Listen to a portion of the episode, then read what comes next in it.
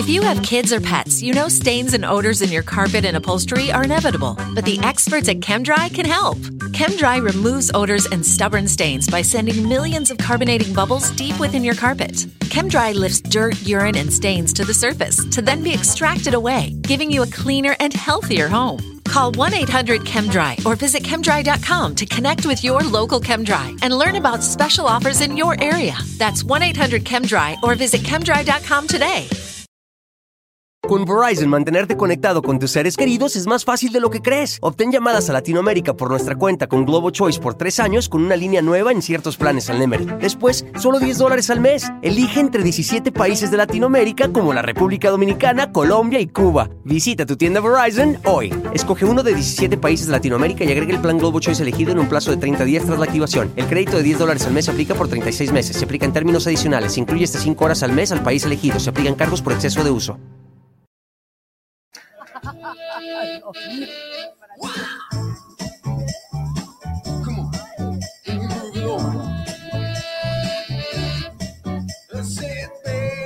Pero estos dos que viven contigo.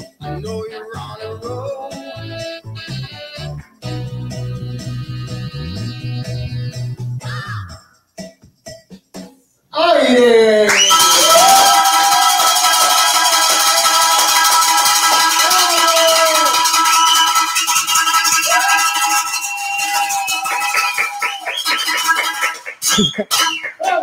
Nada más los veo y me pongo de buenas, la neta, la neta, la neta.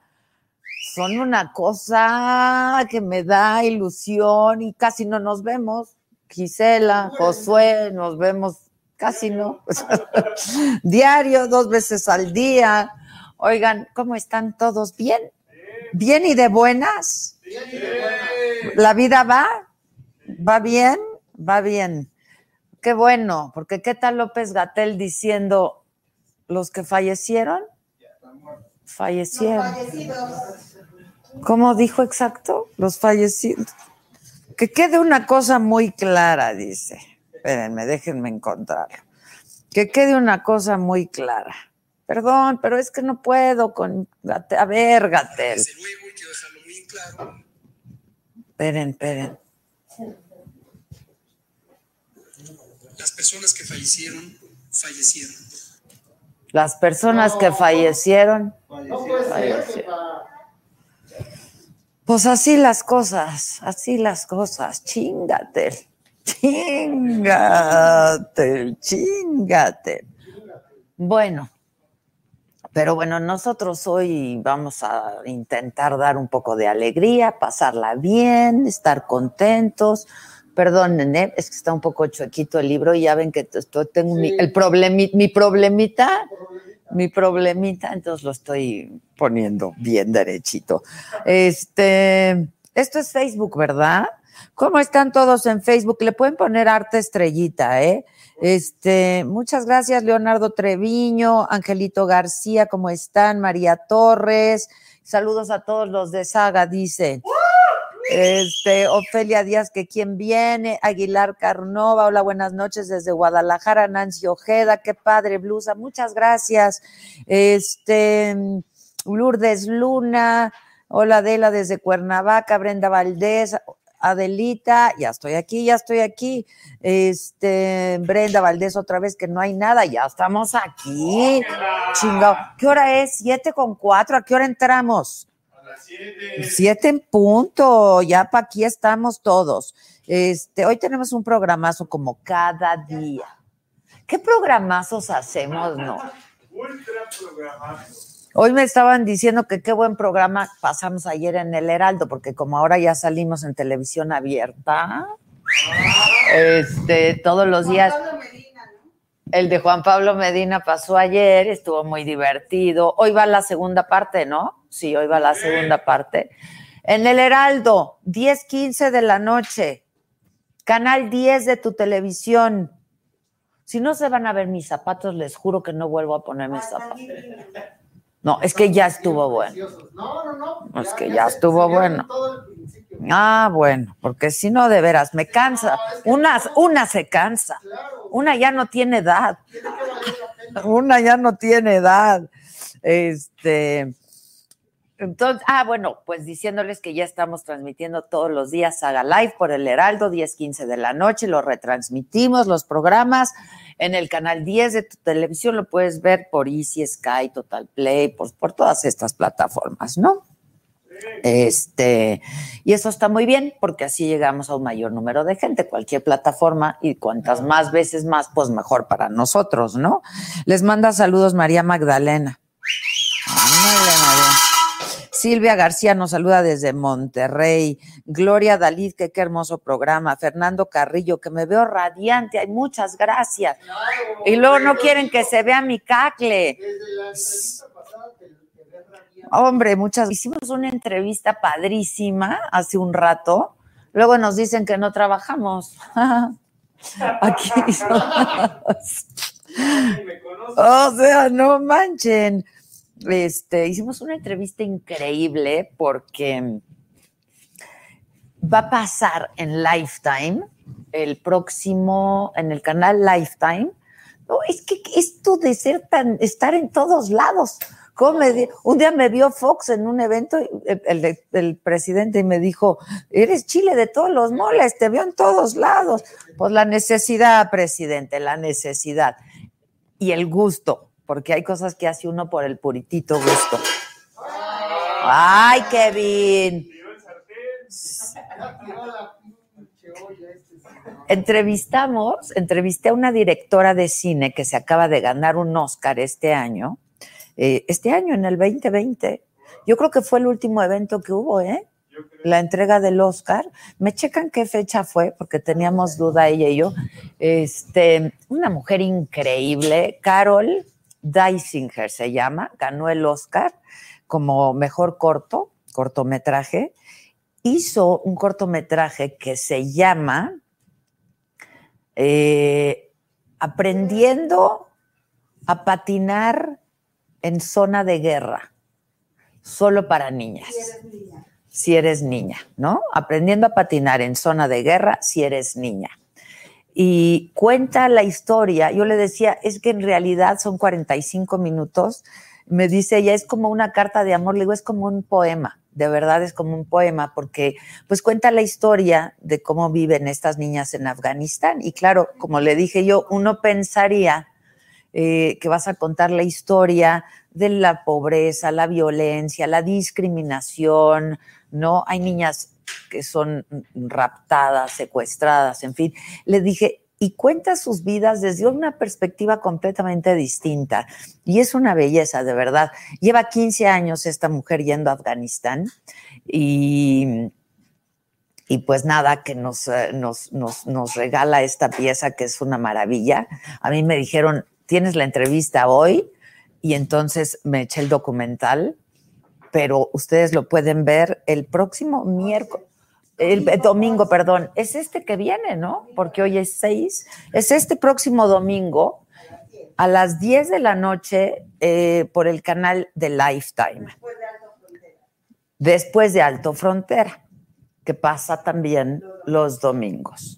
La verdad que Lifetime pasan unas películas increíbles, unas series increíbles que no podríamos ver en ningún otro lugar, están pasando en Lifetime. Y eh, Qué chulada de cacle. Ah, ya se vio el cacle. Pues es que porfis, porfis, porfis. Trae su propio vestido. Trae, trae su crinolinita. Trae su crinolinita. Bueno, por favor, no dejen de ver este documental. Próximo domingo a las 11 de la noche por el canal, eh, 10 de la noche, perdón. Es que son muchas cosas. A ver, próximo domingo, 11 de octubre, a las 10 de la noche, por el canal Lifetime, se llama Aprendiendo a patinar en zona de guerra si eres niña, si eres niña. Está increíble, les va a encantar. Dura 45 minutos, es un documental que es una belleza. Les va, créanme, confíen en mí, les va a gustar mucho. Y va inmediatamente después de Alto Frontera. Y Alto Frontera es una serie que también pasa en Lifetime y que presenta la vida en, los límites, ¿no? eh, de seis países. Y son 15 episodios de esta serie y esta serie es narrada por el actor mexicano, talentoso, pero guapo, pero con una voz increíble, ¿no? Este, Julio Bracho. Además de familia de actores y de directores y de dramaturgos y de genios. Y yo lo tengo ahora, en este momento, vamos a hacer contacto con él. Ahí tengo mis audífonos, ¿verdad? Para que nos cuente justamente, ya se desconectó algo. Yo creo que algo, no sé si fue mi micro. ¡Órale, Kevin! Es para hoy, Kevin, que ahí está Julio Bracho esperándonos. ¿Ustedes lo ven? No, pero ahorita lo vemos. Ahorita lo vamos a ver, es que como yo luego no alcanzo a ver, se me olvidaron mis lentes y mis audífonos. Aquí estaban. Ahí estaban. Sí, se han de haber caído, aquí estaban. Bueno, este, entonces nos va a platicar. Mientras tanto, les platico que Pollito Milán dice, esta semana sí los pude ver en vivo, saludos. Eh, Antonio Ramírez, saludos desde la montaña de Guerrero, Tlapa, Tlapa de Comonfort, soy tu fan número uno. Muchas gracias, mi querido Antonio. Eh, Pablo Fregoso, que es miembro, saludos desde San Diego. Acuérdense que se pueden hacer miembros de la saga.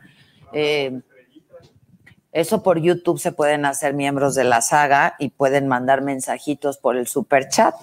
Y eh, por Facebook, gracias, pueden mandar estrellitas de que les gusta mucho y denle compartir, ¿no? Bueno, vamos a enlazarnos en este momento con esta herramienta que tanto nos gusta, que es el Zoom, que ya me tiene un poco hasta la madre, porque yo la verdad preferiría tener a Julio Bracho bien cerquita de mí, ¿no? Bien juntito de... Julio, querido, ¿cómo estás? Muy bien, buenas noches. ¿Cómo te va, Julio? Bien, me, me, encanta oírte y verte. A mí también, pero me gustaría más tenerte aquí cerquita. Sí, hombre, ya, ya ni me digas. Además, no estoy en Ciudad de México, ese también es un, un problema. Ya sé que estás viviendo que, en dónde, en Querétaro, ¿verdad? En Querétaro vivo, sí. Pero ya vives ahí ahorita o ahorita solo por el confinamiento o cómo está la cosa. No, no, no, tengo 12 años viviendo aquí. Ah, o sea, ya, mi base, muchísimo mi, mi base tiempo. es acá. Ya, Y- es que se vive bien ahí, ¿no? Sí, este, mucho más tranquilos y este, y en donde vivo está todo cerca, entonces, este, está muy cómodo, es muy cómodo. Y estás muy cerca de la Ciudad de México en todo caso. Además, sí. Oye, ¿y cómo, cómo, cómo te ha ido, eh? De confinamiento, por cierto. Es que ya me tiene hasta el gorro el Zoom, pero pues es, es lo que nos mantiene cerca, la verdad. Sí, tiene, igual yo también estoy, también estoy hasta la madre del Zoom, pero a la vez eh, justo es la conexión que hay con el mundo, ¿no? Eh, el confinamiento ha estado duro, o sea, ha existido de todo en, en, estos meses, desde depresión, euforia, tranquilidad, este, o sea, he pasado por toda la gama de estados de ánimo. ¿no? Yo creo que todos un poco, ¿no? Ansiedad. Yo creo, creo, que la palabra más buscada en Google ahorita es ansiedad. Totalmente de acuerdo. Totalmente, hijo. O sea, sí está muy cañón.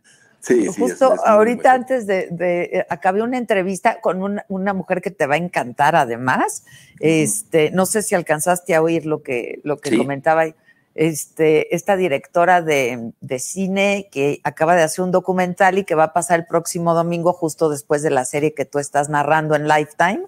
Es ella, Ve el documental ella, porque está increíble, ¿eh? La serie de Julio. A la tuya. Es, eh, sí. Ah, ok, ok, ok. Este, pero si bueno, tienes oportunidad, vela, ¿eh? Me, me llamó mucho la atención, ¿eh? Muchísimo. Sí, vela, vela. Está bien bonita, dura 40 minutos, pero cuando podrías imaginarte que es el drama, ¿no? Este, de niñas que son abusadas o que viven en la, en, en la miseria, etcétera, lo hace desde otra perspectiva de niñas que están aprendiendo a, andar en la, en la patineta. Okay. Y cómo te cuenta la historia de cada una de ellas está muy bonita. Y vi, y vi Alto Frontera. Cuéntanos okay. de Alto Frontera. Es un programa eh, que se fueron a las fronteras más importantes de, de toda Latinoamérica a ver qué, qué, sucede, ¿no? O sea, a grabar este, los casos, pues, obviamente desde narcotráfico, eh, te vas a sorprender porque, por ejemplo, en el de Brasil, Paraguay, te das cuenta que el tráfico más importante es de celulares, o sea, no la crees, ves, ves unos casos que... O sea, que no la celulares chinos o qué.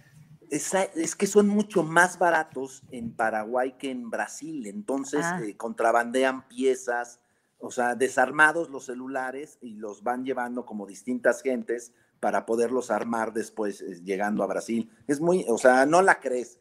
Eh, transporte de dinero, este, bueno, aquí estamos viendo las imágenes, obviamente, de, de pues, del De- trasiego de drogas, ¿no? De droga. Yo vi uno de, de Colombia en donde llevaban la cocaína líquida, ¿no? En un en una mesita. Sí. Ese- es eso, impresionante. eso vi yo. Y Oye, bueno, ¿qué- si te... Dime, dime, dime. No, son 15 capítulos, ¿no? 15 capítulos de una hora. Ok. ¿Qué me ibas a decir? Si me gusta qué.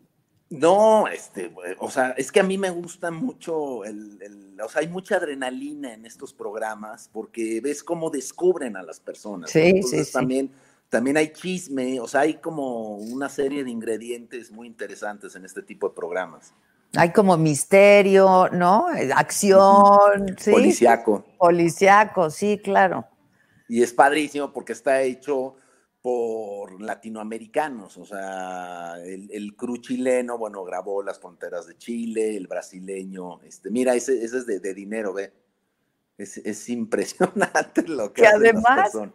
Yo he visto algún, algún programa de este tipo que son súper famosos, ¿no? Y que la de- además tienen muchísima audiencia porque justo es eso, te, te envuelven y te llama mucho la atención, que no puedes dejar de verlos, Julio, ¿no? Exacto, yo soy O cliente. sea, no puedes dejar de verlos.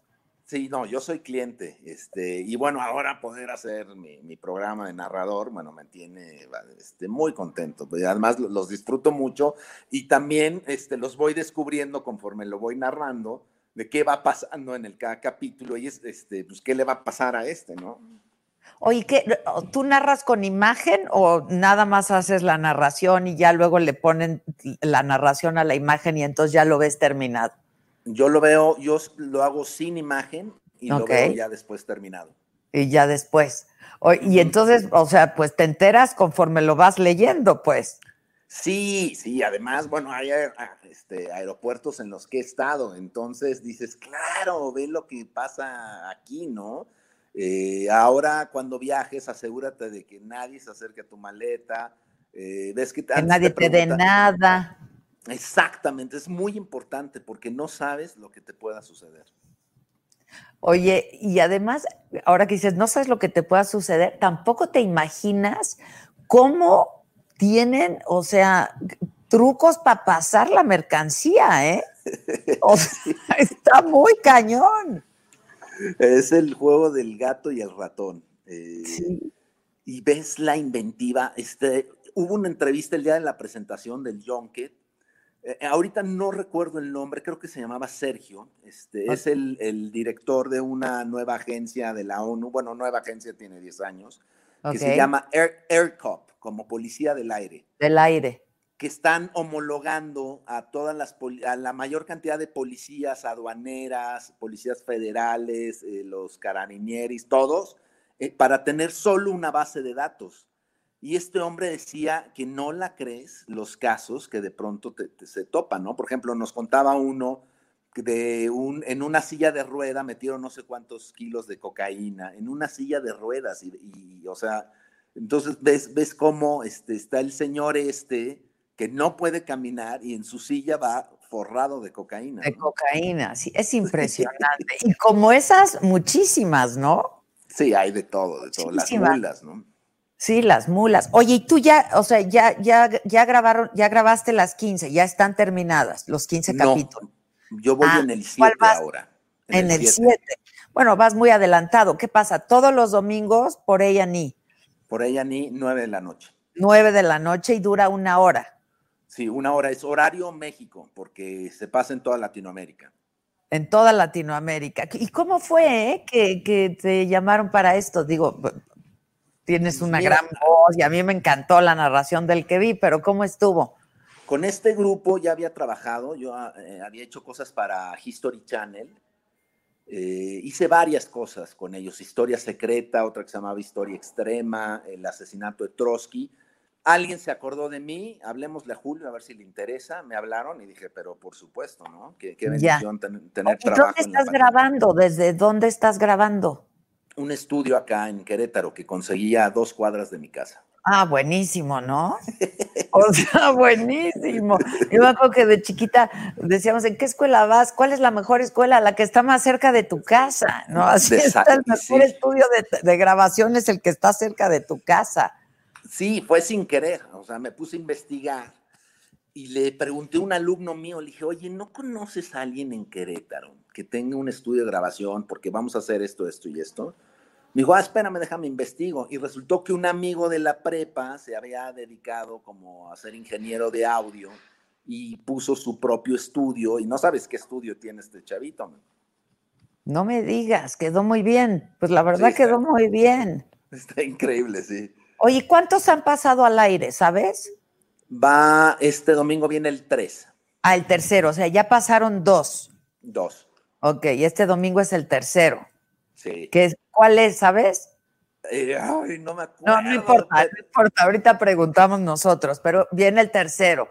Pero no importa cuál sea, porque todos están muy buenos, de verdad que sí tienes razón, tiene muchos ingredientes, el misterio, la onda detectivesca, ¿no? Este, está... El drama, ¿no? Hay unos drama. dramas, unos dramones, este, por ejemplo, ves personas que, que de alguna manera fueron engañadas. Eh, una señora, por ejemplo, de sesenta y pico de años, este, con mucho dinero, ¿no? Entonces la ves como, como la descubren y se pone a llorar, y, o sea, un dramón. Entonces se pone, se pone bueno el programa. Pero fue engañada, ella no sabía qué llevaba. No, sí, o sea, sí, pero no sabes cuál, o sea, por qué, o sea, qué fue lo que la orilló Hacerlo. a hacer eso. Ya, ya. No la- que hay no muchos motivos, ¿eh? Y usan mucho a mujeres para eso, ¿eh? Muchísimo, muchísimo. Muchísimo, muchísimo. Oye, Igual ahorita que decías que, que le preguntaste a ves a- una... Dime, dime, dime. No, dime tú, perdón. No, es que ves a un hombre de igual, como de unos 70 años, puertorriqueño, llegando a Chile y trae este, cualquier cantidad de pastillas éxtasis y, y dices, ¿por qué? O sea, ese, ese señor se la va a pasar el resto de su vida. Lo que le en- quede de vida, En claro. la cárcel, ¿no? ¿Para qué se arriesgan? Oye, es que ahorita que decías de que le preguntaste a un alumno, ¿cómo está el asunto de tu escuela? ¿Qué están haciendo ahora en el confinamiento? ¿Todo en línea? Todo en línea. Por eso lo, lo- lo- lo del Zoom te acompaño con que Ay, pero sí o no es súper desgastante el Zoom.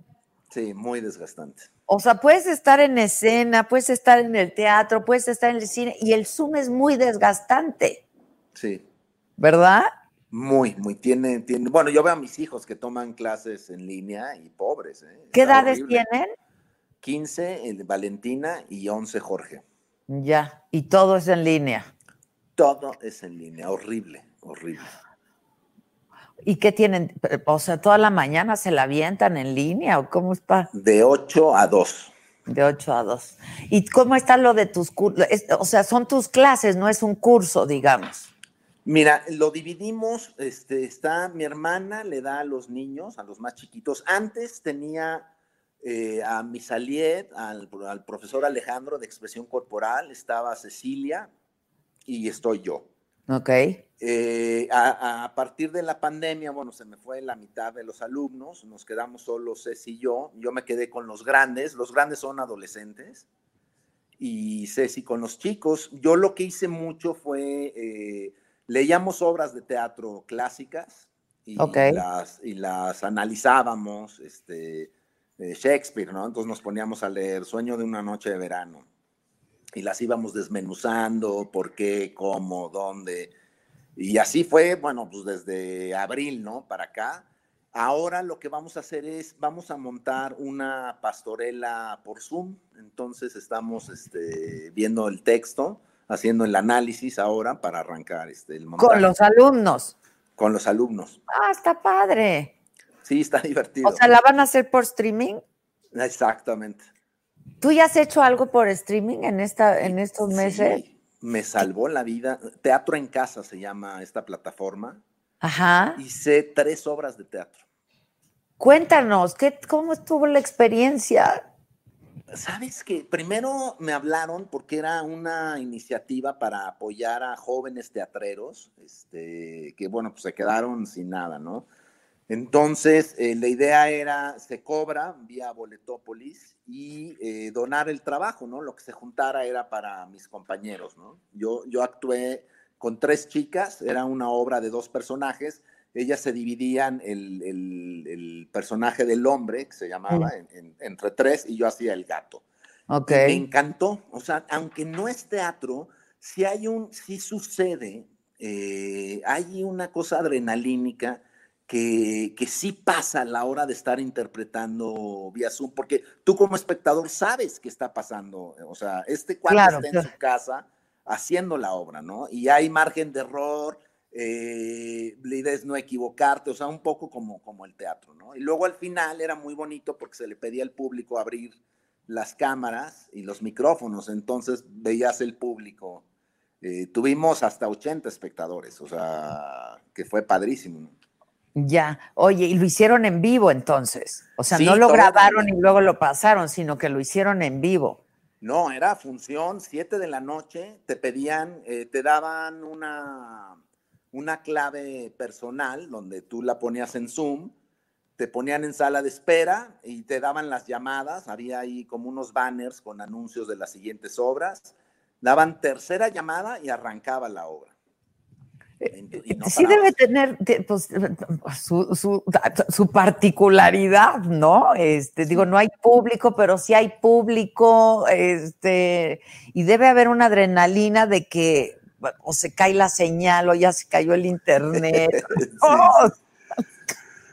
Rodrigo Murray decía algo muy chistoso, decía, es que ahora no vamos a discriminar más que tienes buen internet o no Sí, tienes claro. buen internet. Exacto, es lo único, es lo único. Ya no hay código postal, hay, ¿tienes buen internet o no tienes buen internet? Pero en este país no hay muy buen internet que digamos, ¿eh? No, no fue. Y se satura, además, se satura. Dicen, wow, Julio Bracho, déjame decirte lo que dice la gente. Este, saludos desde Wisconsin. eh, eh, saludos cordiales a todos. Y, eh, ¿Qué más dicen? Desde Argentina nos saludan. En fin. Oye, y entonces este ejercicio lo repetiste un par de veces más.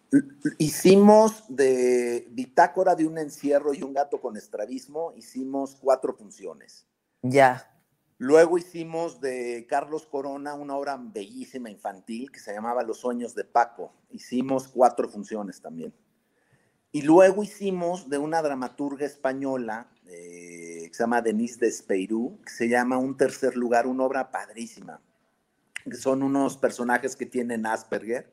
Ajá. En- es chiqui, o sea, no, no muy, este, no muy fuerte el Asperger, pero es no muy, muy divertido. pronunciado, digamos. Exacto, sí, pero está- están muy, muy, bueno, Exacto, habla del amor. el pelón Suárez, ¿no? Ah, El pelón exacto, Gomis. Exacto, exacto. Ándale, haz de Exacto. cuenta, haz de cuenta. Y Ok. Como muy filosa la obra, habla del amor, este, muy, muy interesante. Oye, ¿y cuándo van a volver a ser este papá soltero? Eh, diseñador ambos sexos. Ah, no sabemos, hicimos un, demo. Ya me dijo, es que estuvo aquí hace unos días y me contó. Ah, pues este, estamos esperando a que lo vendan. Pues ojalá, ¿no? sí, sí, sí. ¿Cómo estuvo a ser el piloto? Era cada quien en su casa. Ajá. ¿no? Un crew, este, fueron a Miami a grabar al Pelón, eh, a Luzma a su casa, a Chantal a su casa, a Bono en su casa y a mí en mi casa acá en Querétaro. Ok. Y, y armaron un demito, este, muy Sí, un chistoso. dem. Ajá. Sí, este, muy divertido. Todos hablando a cámara, un poco, este, es más como interno, ¿no? Más como para labor de venta. Exacto, para labor de venta, para pichar, a ver quién lo va a hacer, ¿no? Oye, este, diseñador ambos sexos 20 años después. 20 años después. 20 años después, está padrísimo eso. Porque además fue un programa que tuvo muchísimo éxito. Ah, fue un hit. Pero Un lo que fue muy interesante es que los hombres estábamos hechos pedazos y las mujeres bellísimas. O sea, mejor que nunca. No, son guapos, son guapos, tienen lo suyo.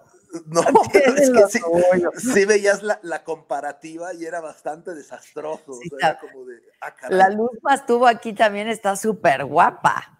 guapísima. Súper guapa, súper guapa. Y Chantal, no sabes lo que Sí, es. sea, también, también, muy guapa, guapísima. Es que la verdad que buen elenco tenía esa, esa serie, la tienen que volver a hacer, ¿eh? Era muy divertida. Era Muy muy, divertida. muy divertida.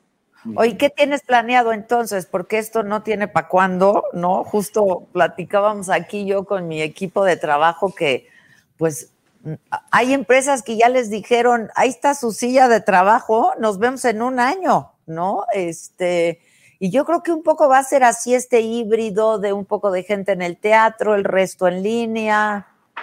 Sí, eh, bueno, yo arranco novela con Televisa, me, me llamaron para hacer una telenovela, tenía mucho, mucho tiempo que no hacía nada con ellos, y feliz de la vida con Juan Osorio, se llama eh, ¿Qué le pasa a mi familia? La protagonista es Diana Bracho, entonces voy a estar con mi tía. Cosa Está me- buenísima, adoro a Diana. Es un, qué mujer más bella, qué bárbara. Sí, mujerón, ¿no? Mujerón. Mujerón, salúdamela mucho, la adoro. De tu parte, de tu parte. Entonces van a es estar que- ahí. ¿Cuándo empiezan En, a principios de noviembre, a grabar? a grabar. Ya, ok. Entonces te vas a venir a la Ciudad de México. Sí, ahí voy para allá. Ya vienes para acá. Oye, pero ¿qué vienes? Vienes y regresas y vas y vienes y pues así te quedarás. Rento, rento. Tengo un departamento allá, entonces, este, sí, me llego, aterrizo ahí, estoy unos días y me, si no tengo llamado me vengo acá con mis hijos, voy y vengo. Ya. Oye, no puedo dejar de preguntarte del fideicomiso, de los fideicomisos. Perdón, no puedo, no puedo.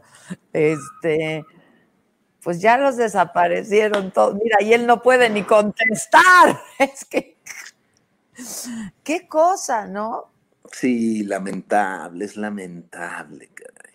Este, es que mira, tengo amigos pro, a favor, o sea, tengo amigos que están a favor y tengo amigos que están en contra, ¿no? Yo Ajá. lo que no me gusta es que estén desmembrando algo que, que costó mucho trabajo construir y que, Y que era funcionaba. exacto, que funcionaba, ¿no? Entonces, este, no, estoy muy triste. Hoy, hoy estuve viendo ahí los tweets y los Instagrams. eh, y ay, me, me da. Lo están acabando, ¿no? Con, con lo, con lo poco que había de cultura, con lo, con lo que había de cine. Este, y me parece terrible, me parece muy, muy mal. Oye, Julio, ¿por qué tienes amigos a favor de que los desaparezcan? Este, pues van a meter ahora una ley, este, estaba leyendo nueva, pero que va, o sea, va, lo que yo entendí es que, eh, o sea, quitan por la corrupción los fideicomisos y va ahora a través de Morena el, el manejo de este dinero para el cine, para la cultura, bueno, para el teatro, para... Y tengo amigos que lo han estado este, como promoviendo, ¿no? No voy a decir nombres, porque no me, lo- los quiero mucho además. Pero pues ojalá, ¿no? Ojalá, porque el chiste es que esté el recurso, pues. ¿no? Sí. El chiste Sí, es que sí. esté el recurso, sin duda. La Querido cosa Julio, es que va a pasar vía, vía Morena, entonces ya no está padre, ¿no? O sea, Sí. no está padre. Este, yo espero verte pronto, entonces ahora que vengas a grabar la telenovela, te vienes aquí, nos tomamos un tequilita y platicamos más largo, ¿no? Me, me gusta la idea, me gusta la Pero idea. mientras invita a la gente a que vean Alto Frontera, porque sí está, yo vi la primera, creo que fue la primera, este, me encantó y no me voy a perder el próximo domingo, esta que va a ser la tercera. Invita a todo el público para que te vean. Es nueve de la noche en A&E, este se llama Alta Frontera, narrado por Julio Bracho, y es todo lo que sucede en las fronteras de Latinoamérica. Alto buenísimo. Frontera, se van a ver el, el documental que decía Adela. De Lifetime, que es este domingo que viene también. Si puedes, velo, te va a gustar mucho. Va, sí, sí, Te sí. va a gustar mucho. Te mando un abrazo con mucho cariño, Julio. Cuídate. Igual. Muchas, Gracias. muchas gracias. Gracias, al espacio. contrario, al contrario. A ver, entonces, nueve de la noche, por ella ni tienen que ver a Julio Bracho narrando estas historias, eh, Alto Frontera, el domingo. Y luego se pasan a Lifetime. Y ahí, este próximo domingo también van a ver este documental que acaba de ganar un Oscar este año eh, como mejor eh, documental. Entrevisté justo a la directora, ya les vamos a pasar y les vamos a compartir esta entrevista, la acabo de entrevistar hace un rato, que se llama Aprendiendo a patinar en zona de guerra, solo para niñas. Está increíble, les va a encantar. Y hablando de solo para niñas, y hablando de mujeres, y hablando eh, pues de todo esto que por lo que atravesamos las mujeres, de pues de todas las culturas, ¿no? Este, no es exclusivo de un solo país. Este documental del que les hablo ocurre en Afganistán, pero pues aquí en nuestro país también eh, hay muchas de estas historias. Y yo, admiradora de esta mujer increíble, la recibo con un muy fuerte aplauso, Vivir Quintana. Qué gusto que estés hoy aquí. Querida,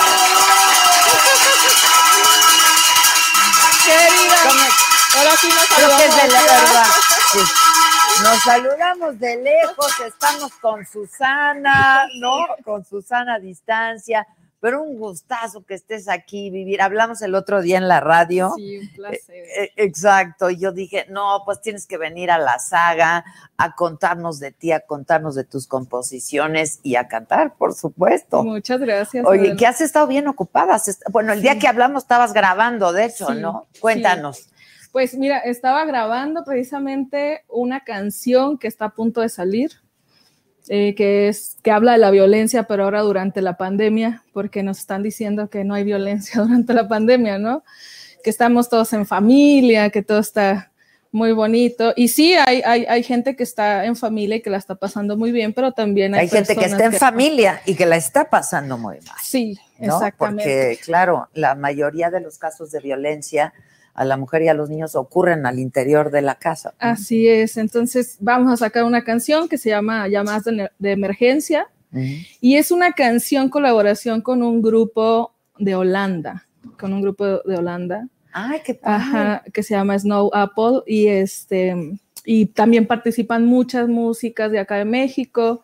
Participa el Palomar, que es el este coro de mujeres integrado por puras mujeres cantautoras y compositoras, ¿no? Entonces estamos ahí ya a punto de ¿Cuándo se salir. estrena?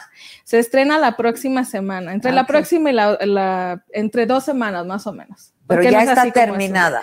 Ya está terminada. Yo creo que ya le están dando lo último, la última ¿Cómo le hicieron para grabar? O sea, pues como A lo- distancia, a distancia sí. como estamos haciendo Sí, todo, ¿verdad? Ahorita ya estamos haciendo todo. Y pues ellos grabaron de, son unas chicas que son así bellísimas de allá, de, Las las holandesas, y es- ellas grabaron desde allá. Y nosotras acá grabamos, eh, pues somos como 20, ¿no? Las que vamos a participar acá, y entonces estuvimos grabando de dos en dos, de cuatro en cuatro, así como ya no se puede esa, como e- eso maravilloso que sucedió antes de la pandemia, que era como estar todas juntas y todas cantando al mismo tiempo y que todas le da, grabando. o sea, sin duda te da otra energía, ¿no? claro, Porque sí. todas juntas grabando y por una misma causa cantando, ¿no? Sí te da Sí. otra energía, sin Sí, duda. claro, porque Pero bueno, pues esta es la, esto es lo que hay. esto es lo- lo- la nueva normalidad. La que nueva, la que le llaman la nueva normalidad. Sí. Este, ¿puedes adelantar algo o nada de esa? Todavía no. Nada. Pero, Pero la van a- traigo otras canciones. ¿Quién es tu composición? es composición mía. Y entonces lo que hiciste Sí. con estos otros grupos de Holanda y estas mujeres, etcétera, es el es la cantada nada más. Sí. Ok, Sí. ok. Sí, sí. ¿Y ellas en qué cantan? En- Ellas, ellas cantan en parte de la canción, pero me dio mucho gusto porque son, mu- son mujeres que están aprendiendo desde hace mucho español, Ah, que están súper interesadas en la cultura mexicana, que están preocupadas incluso por la situación que vivimos las mexicanas, ¿no? Y, y estuvo bien, bien locochón porque me hablaron un día de que, oye, queremos que nos hagas una canción sin miedo, pero, pero ahora como que habla de la violencia eh, ahora en, en, la pandemia, ¿no? Entonces yo decía, bueno, pero es que es mucha responsabilidad hacer otra canción sin miedo, ¿no? Porque es claro. como, yo no sé, eh, yo no sabía hasta dónde iba a llegar esta canción. Bueno, entonces, es que sin miedo se, se volvió viral. Sí, ¿no? O sea, sí, en el sí. mundo, en el mundo. Sí, y creemos que esta canción, bueno, esta canción en lo personal viene también muy fuerte. Eh, viene con todo el poder de la otra canción, por ejemplo, también, y pues, no sé. Es, Va a seguir la inercia, sin duda, Sí. porque además eres una mujer talentosísima. Muchas gracias. Vivir- Oye, pero dime, ya no se llama Sin Miedo. Canción sin miedo. Canción, no, ya, ya no. no, ya es canción de todas, más bien. Exacto, exacto. Sí. Sí, porque este Sí. sí. tuvo un éxito. ¿Te esperabas el éxito de esta canción? ¿Cómo, eh, cómo fue? También platicábamos que, pues, junto con Mon Laferte, Sí. ¿no? Pero ¿cómo, cómo surge? Pues mira, surge porque yo conocí a Mon a- a- hace poco, la conocí en enero. Ok. porque tenemos un amigo en común y este amigo en común, que es también compositor, que se llama El Hueso, eh, me habla y me dice, oye amiga, fíjate que Mon está convocando a chicas que estén dentro de la, de la música, pero que estén súper activas para que la acompañen a cerrar su gira en, en el Palacio de los Deportes. Eh, ¿Cómo ves? ¿Te, inter- ¿Te interesaría como cantar con ella y con otras más? Y yo, claro, ¿no? Claro que sí. Y entonces, este, ya, pues total, me fui eh, eh, a esa reunión que había, porque yo no sabía a cuántas le habían hablado, a quiénes les habían hablado. O sea, no preguntaste nada. Nada, yo, yo, yo voy. voy. Yo, Sí, claro. sí. Y entonces llego a este lugar donde fue el ensayo para que íbamos a cantar Cucurú Cucú Paloma, que aparte es una canción para mí. Fue la primera canción con la que yo me di cuenta que cantaba. Entonces no me era, digas. era como, Y es bien difícil esa canción, ¿no? Sí, a los 12 años con esa canción yo me di cuenta y mis papás se dieron cuenta Que que, podías cantaba. cantar. Sí, que podía cantar. Sí, con esa y canción. no es fácil esa canción. No, fíjate, y todo gracias a mis papás porque ellos siempre ponían esa música en la casa. Entonces, este, pues ya llego yo a este lugar donde estábamos con el ensayo con Mon, muy emocionada de conocer a Mon, no, porque aparte pues yo la admiraba desde antes. Y me encuentro con un buen de amigas, ¿no? Un montón de amigas ahí. Y a otras que yo admiraba mucho, que no conocían personas, solo por redes sociales. Ok. En- y éramos 70. Wow. 70 y luego dicen que no hay mujeres en la música, que no hay mujeres cantautoras. No, no- hombre, cómo no, Sí. cómo no. Somos bastantes. Y entonces ahí, eh, ahí empecé a hacer como un- una relación con Mon. Después, este, como que platicamos un rato, pero todo fue muy rápido, ¿no? Porque fue los ensayos y luego, pues imagínate en el palacio, ¿no? Y todo. Y me dice, oye, te quiero invitar a un podcast que tengo, ¿no? Y yo sí, claro, entonces fui al podcast, entonces, y ya ahí pudimos platicar como más, ¿no? Ok. Así, entonces, eh, ya después nos despedimos y fue esa despedida típica. Yo digo que es una despedida que tenemos los Los mexicanos, de mexicanos decir, nos hablamos. ay, a ver cuándo hacemos algo. Nos hablamos, a ver cuándo hacemos Sí, algo. exacto. Sí, claro. Y ella me dijo, ¿no? De que, oye, Vivir, me encantó tu música, a ver cuándo hacemos algo. Y yo, ah, sí, sí. Pero para mí fue como Pues, esa despedida cuándo, casual, claro, ¿no? Así claro. de que yo esa frase la he escuchado infinidad de veces y nunca ha pasado pasa nada, nada. nunca hacemos nada. Eh, Nunca hacemos nada. Nada, claro. Y esta vez sí, o sea, como a las dos semanas me habla por teléfono y me dice, hola, soy que no sé qué, este, me, me da mucha risa porque yo estaba de vacaciones, entre comillas, venía de mucho trabajo también y me había ido a Francisco y Madero, que es de donde yo soy, allá en Coahuila, Coahuila. Con mis papás y le dije a mi papá y a mi mamá, me voy a quedar un mes con ustedes para que... Ahora para sí. estar- para estar aquí juntos. Que no digan que no vengo, Ajá, ¿no? sí. Y fue bien, bien raro porque fue, mis papás me fueron a recoger, fueron por mí metiendo la maleta y todo, fuimos a desayunar y algo, y me entra la llamada de Mon. Y me dice, oye, fíjate que el 7 de marzo vamos a, eh, voy a tocar en el Zócalo y creo que es un buen momento como para que hablemos de este tema del feminicidio que realmente a mí me tiene muy preocupada y por lo que tú y yo platicamos, siento que a ti también. Entonces, como ves, tienes una rola que hable de eso y la cantamos juntas y yo no, no tengo. No tengo, pero ahorita la hago, Sí, ¿no? sé. Y me dice, pues, ¿cómo ves? ¿Te la avientas? Y yo, sí, ¿para cuándo la quieres? No, yo dije, no, pues, y era como el 24, 25 de febrero. Ah, o sea, ya. Y me dice, pues, para hoy en la noche. no porque- manches. Sí, me dice, para hoy en la noche porque pues ya tenemos que saber la logística de cómo va a estar todo para mandársela también a Pazcur para que se la monte al Palomar y para cantarla todas, ¿no? Pero yo me sorprendí mucho con la confianza en que ella me... Claro. que o dijo, sea, de un minuto a "Sí, otro. sí, tú claro. la vas a hacer, ¿no? Tú la Entonces- haces y nosotros la, y todos Sí. la can- todas la cantamos. Entonces me puse en casa de mis papás a hacer la canción ese día y fue, fueron nueve horas exhaustas así de, de, de sentarme, ¿no? Así a hacerla. a Y mi- escribir. sí, a escribir. Y me encantó porque mis papás nunca habían estado en un proceso creativo mío. Siempre les contaba por teléfono, ¿no? O pasó esto, o me hablaron de tal lado, o voy a hacer esto, pero nunca, nunca, lo habían visto. nunca lo habían visto, ¿no? Entonces fue maravilloso porque eh, fue en casa de ellos, entonces ahí ellos estuvieron, mi papá pasaba, ¿y cómo vas? Ya llevas un renglón y yo, ay papá, acabo de empezar, ¿no?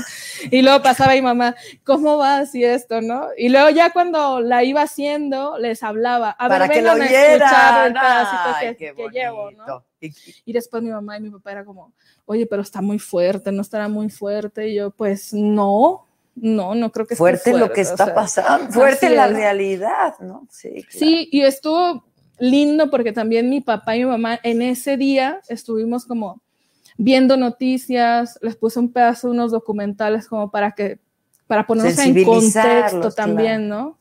Y ya después yo empecé como a las 12 del día a hacer la canción y ya cuando estaba a las 9 de la noche decía mi papá, no, no, no, eso no está fuerte, está bien. Y mi mamá, sí, está bien eso. Después de que ya vieron ya vieron todo el proceso, ¿no? Claro, Sí. claro, claro. ¿Cómo, Sí. cómo, a propósito del proceso, ¿qué haces primero? ¿La letra y luego le pone o al mismo tiempo? Al mismo, al tiempo. mismo tiempo. Sí, sí, yo, yo admiro mucho, tengo compañeras y compañeros que hacen una letra y se la dan a alguien para que le ponga música o dicen, o al revés. o ya hice la letra y luego le pongo la música, o hice una, una melodía preciosa y luego le pongo la letra. Yo no puedo, yo, que yo, ir- eh, voy al mismo tiempo. Ajá. Oye, pues nueve horas no se me hace mucho para, lo- para el himno que hiciste, ¿eh? muchas gracias. porque es un himno y es una bandera ya para todas las mujeres mexicanas. Sí. Este, yo creo que el, el- el día 7 este, fue de los últimos eventos a los que todos, ¿no? Este, y luego el día 9 a los que fuimos sí. antes del confinamiento. Sí, de hecho mi papá dice, oye, te has puesto a pensar que una semana más de que hubiera sido ese concierto y ya no se Ya hace. no se hace. Y le Ya digo, no, porque nosotras marchamos el 8 y el 9 ya fue el paro y ya no pudimos salir, ¿no? Ya fue así como, Exactamente, fue ya. el, el 7 el concierto, Sí. el 8 la marcha, marcha. y el 9 el paro. Exactamente, Sí, lunes así 9, fue. ¿no? Fue el paro, sí, Sí. claro, claro, claro. ¿Cómo ¿cómo estuvo el concierto? Muy emotivo, o sea, Maravilloso. estar tú ahí tocando. Fue maravilloso, eh, fue una experiencia divina, realmente, este, porque la gente, toda la gente que estaba ahí tenía una energía superpuesta, ¿no? Ahí eh, sabíamos que no había, porque hay, hay veces que tú, que tú sientes la energía del público que, híjole, como que no está, ¿no? Como que falta, y ese día estaba todo puesto ahí, ¿no? Y entonces éramos 43 ah, que estábamos arriba en el escenario, 43 mujeres eh, cantando esta canción, ¿no? Y ¿Fue a aparte, propósito 43? no, Ah, ok, no fue, fíjate. ok. Y fue algo como sorprendente, ¿no? Porque éramos 40 y luego era Mon 41, éramos yo 42 por así decirlo, pero luego también estuvo eh, su percusionista, que es Cancamusa, acompañándonos en las, Ah, ok. en las ok. percusiones, entonces se dio, ¿no? 40. Entonces todo fue como fuerte, ¿no? Sí, muy fuerte. fuerte, eh, Sí, claro. fue fuerte. Pero fue muy lindo porque todas las chicas que estaban ahí fueron súper compañeras, súper sororas. El- el- ensayamos durante una semana entera exhaustivamente antes del es lo concierto. que te iba a decir, tuvieron tiempo de ensayar, de montarlo bien, ok. Sí. Pero esa misma noche le mandaste la canción a Mon. Sí, le mandé la canción a Mon. Eso me ¿La dio mucha risa porque le dije a mi hermano el mayor que, está, que estaba allá. Ahorita me acompaña mi hermano el, el- el- menor, Ah, el chico. Míralo. Hola. Pero allá está el mayor, mayor. y le dije, agárrame el teléfono y en manos libres, pónmelo aquí cerquita y, y ayúdame a grabar. Dice, pero ¿cómo le vas a mandar a Mon la canción así? Así es una nota de voz, no Pues para sí, que vea cómo va. Bueno, está bien, ¿no? Así. Y él me ayudó ¿no? a grabar y, y se lo mandé por WhatsApp. ¿Y qué dijo? Y me, y me contestó, se la mandé como a las nueve y media de la noche, casi diez, y me contestó hasta la una de la mañana. O sea, el siguiente día, ¿no? Entonces estuvo, esas horas fueron así de, bueno, ¿por qué no la ¿Por qué no la puse? escuchado? Claro. No, nada. Y luego se veía en línea, ¿no? Ya sabes, y todo eso. Uy, no le gustó. Y yo- O sea, típico, está en línea, ya están las dos palomitas Sí. azules, ya me vio, ya me leyó, no me Sí, no, no contestó. nada. Deja tú, luego mi mamá me metió una duda, ¿no? Porque pues las mamás siempre te quieren proteger y Sí, cuidar, ¿no? Y me dice, oye hija, ¿y Simón? Dice, si esta muchachita Mon le mandó ese mismo mensaje a varias de ustedes y les Y está dijo, y está escogiendo a lo mejor una canción entre todas. Entonces fue así de que Pues fue en mi cabeza, fue de que, pues a lo mejor, pero Pues yo sí. creo que va a ser mi canción la canción. Claro. Y ya platicando con Mon, yo le platiqué todo esto, ¿no? Y me dice, por supuesto que no, dice, yo realmente cuando te escuché cantar en el podcast, dije, ella eh, puede hacer algo así, ¿no? Porque pues la música que yo hago no es completamente toda social, pero es como de este regional nuevo que yo le llamo Folk. y es, ajá, como folk regional. Folk regional. Y entonces es con, con, con una temática más abierta, ¿no? Más, más sana, más, más, ¿qué te puedo decir? Que un amor más sano, ¿no? Este amor arrebatado que nos enseñaron en México, ¿no? Para emborracharnos y Ajá, todo. sí, sí, sí. Y digo que está bien, bueno, ya lo pasamos. Y ahora es responsabilidad de nosotros también hacer otro tipo de letras. de los nuevos creadores, Así claro, es. de los nuevos creadores. Pero quiero saber qué dijo cuando finalmente escuchó la canción en el Me WhatsApp. mandó un mensaje y me dijo, estoy llorando, Es que no hay manera de no llorar cuando uno. ¿Qué onda? Sí, me dijo, estoy llorando, dice, te pasaste con esta canción, Sí, dice, vamos con todo al Zócalo. Ya se la mandé a todo el equipo, dice, ya, dice, vamos y, y te escribo luego, dice, porque estoy en Chile y acá son es, es más horas y me acabo de despertar, entonces como para oír la canción, entonces vamos con todo, me puso, ¿no? Y ahí fue donde empecé a hacer como una, un- una relación más fuerte con Mon y ahorita ya, ya puedo decir que soy su amiga, ¿no? Claro. que claro. ya porque nos llevamos muy bien. Y se han visto poco en realidad, porque luego vino la pandemia. Luego vino la pandemia, nos hemos visto, nos hemos visto eh, un poco durante la pandemia para unos proyectos que tenemos. Bueno, que ya no es, ya no es secreto, ya salió el tráiler, hicimos la canción para un documental que sale el 14 de, de octubre, la próxima semana. Ok. En Netflix sale, eh, se llama Las tres muertes de Marisela Escobedo. Ah, yo no he visto nada. Ok, Sí. en Netflix, Sí, eh, un 14 de- documental, sí. eh, el 14. 14 Hay de muchos octubre. anuncios de cosas bonitas que Sí. estamos haciendo. Ok, este, 14, ¿a qué hora? Pues no sé a qué hora no lo suban. sabemos. Ok. Supongo que a las 12 de la noche ya está. Ok. Porque yo he visto que, lo, que Lo- ya Luego lo suben lo justo a la, a la a- medianoche. Pero es. entonces es un documental que dura cuánto tiempo. Dura más de una hora. es ¿Y un ustedes qué hacen? Cantamos la canción juntas. Cantan la canción juntas. Sí. ¿Y qué tal está el documental? Fuertísimo, fuertísimo. Es eh, de este tema de esta mujer activista de Chihuahua, que matan en Chihuahua por andar buscando justicia para su hija Rubí. Y es un documental, yo siento, yo ya lo vi dos veces, entonces porque tenía como que ver qué onda, ¿no? Con la canción y todo. Y es un documental que, que te va entristeciendo y enojando cada minuto, cada más y más y más y más. La rabia, la indignación y la impotencia. Así es, sí, es, es un material muy fuerte, pero también es muy necesario que se vea. ¿no? ¿Cuándo te nació la conciencia? ¿Cuándo te nació la conciencia social? Me nació la conciencia social, creo que desde muy chica por mis papás. Mis papás son profesores jubilados, normalistas, de esos profesores que todavía tenían que venir de provincia, porque así se dice, para acá, para la Ciudad de México, a pedir su plaza, ¿no? Y a los dos les dijeron, oye, te toca, la patria te necesita en Francisco y Madero, Coahuila. Mi papá es de acá, Yautepec, Morelos. Mm, ¿Y tu mamá? Y mi mamá es de Ciudad Victoria, Tamaulipas. O sea, nada que ver. Nada que ver. sí. ok. Y se fueron a enamorar y a encontrar allá en Francisco y Madero. Entonces, Allá se conocieron. Allá se Fíjate conocieron. el destino. en, Ok. la- en una secundaria eh, federal. A donde los mandaron a los dos a dar clases. Así es. Sí. Mi papá ya llevaba como 10 años de servicio ahí y llegó mi mamá y al año se casa. Wow. Sí. Dijo, este es mi. Dijo, ya. Ah. Sí. Y ahí, entonces ellos, yo los vi desde muy niña hacer este trabajo de estar como muy conscientes de la voz que teníamos nosotros tres, primero sus hijos, ¿no? Y que a pesar de que nada más soy yo la única mujer y tengo dos hermanos, uno mayor, uno menor, la voz era la misma, ¿no? Y la necesidad de los tres era la misma y la participación de los tres en la casa era la misma. No, nunca fue de que, bueno, tú como eres mujer, entonces tú te toca hacer esto, ¿no? Y tú como eres hombre, te toca cuidar o te toca proveer o te toca hacer esto. No, a los tres era por igual.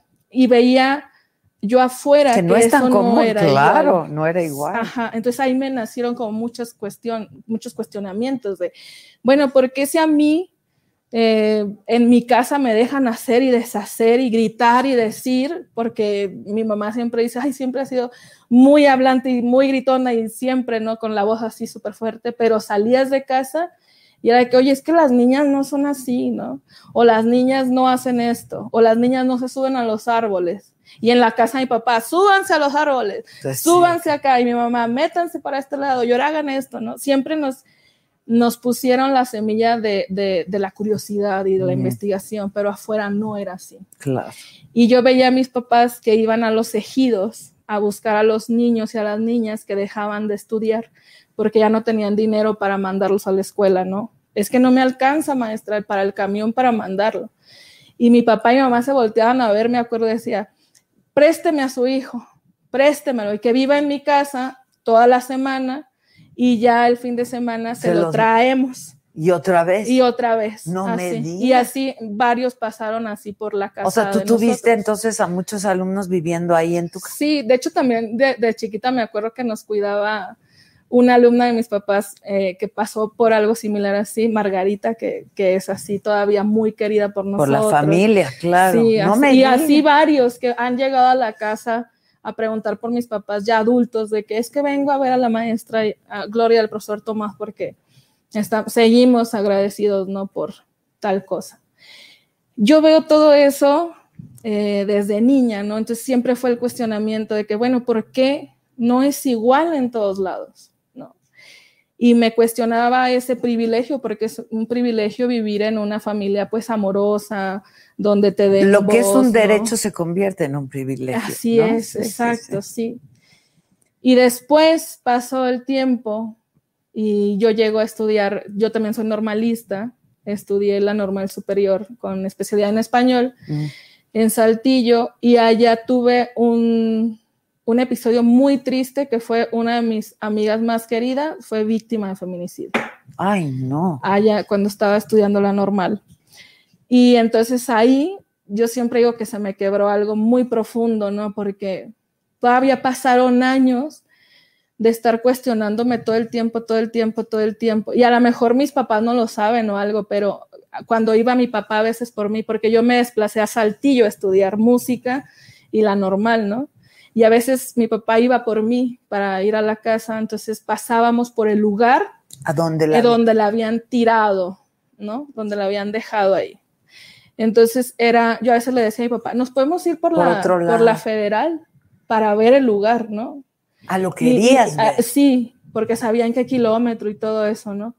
Y mi papá, ok, y nos íbamos, ¿no? Y era como sentir. Entonces, todavía hasta la fecha, cuando yo llego a ir a Saltillo y que pasamos por esa carretera, es ese, pues ese, es, es como un, un pellizco que nunca se quita, ¿no? Como un dolor ahí, como una astilla todo el tiempo.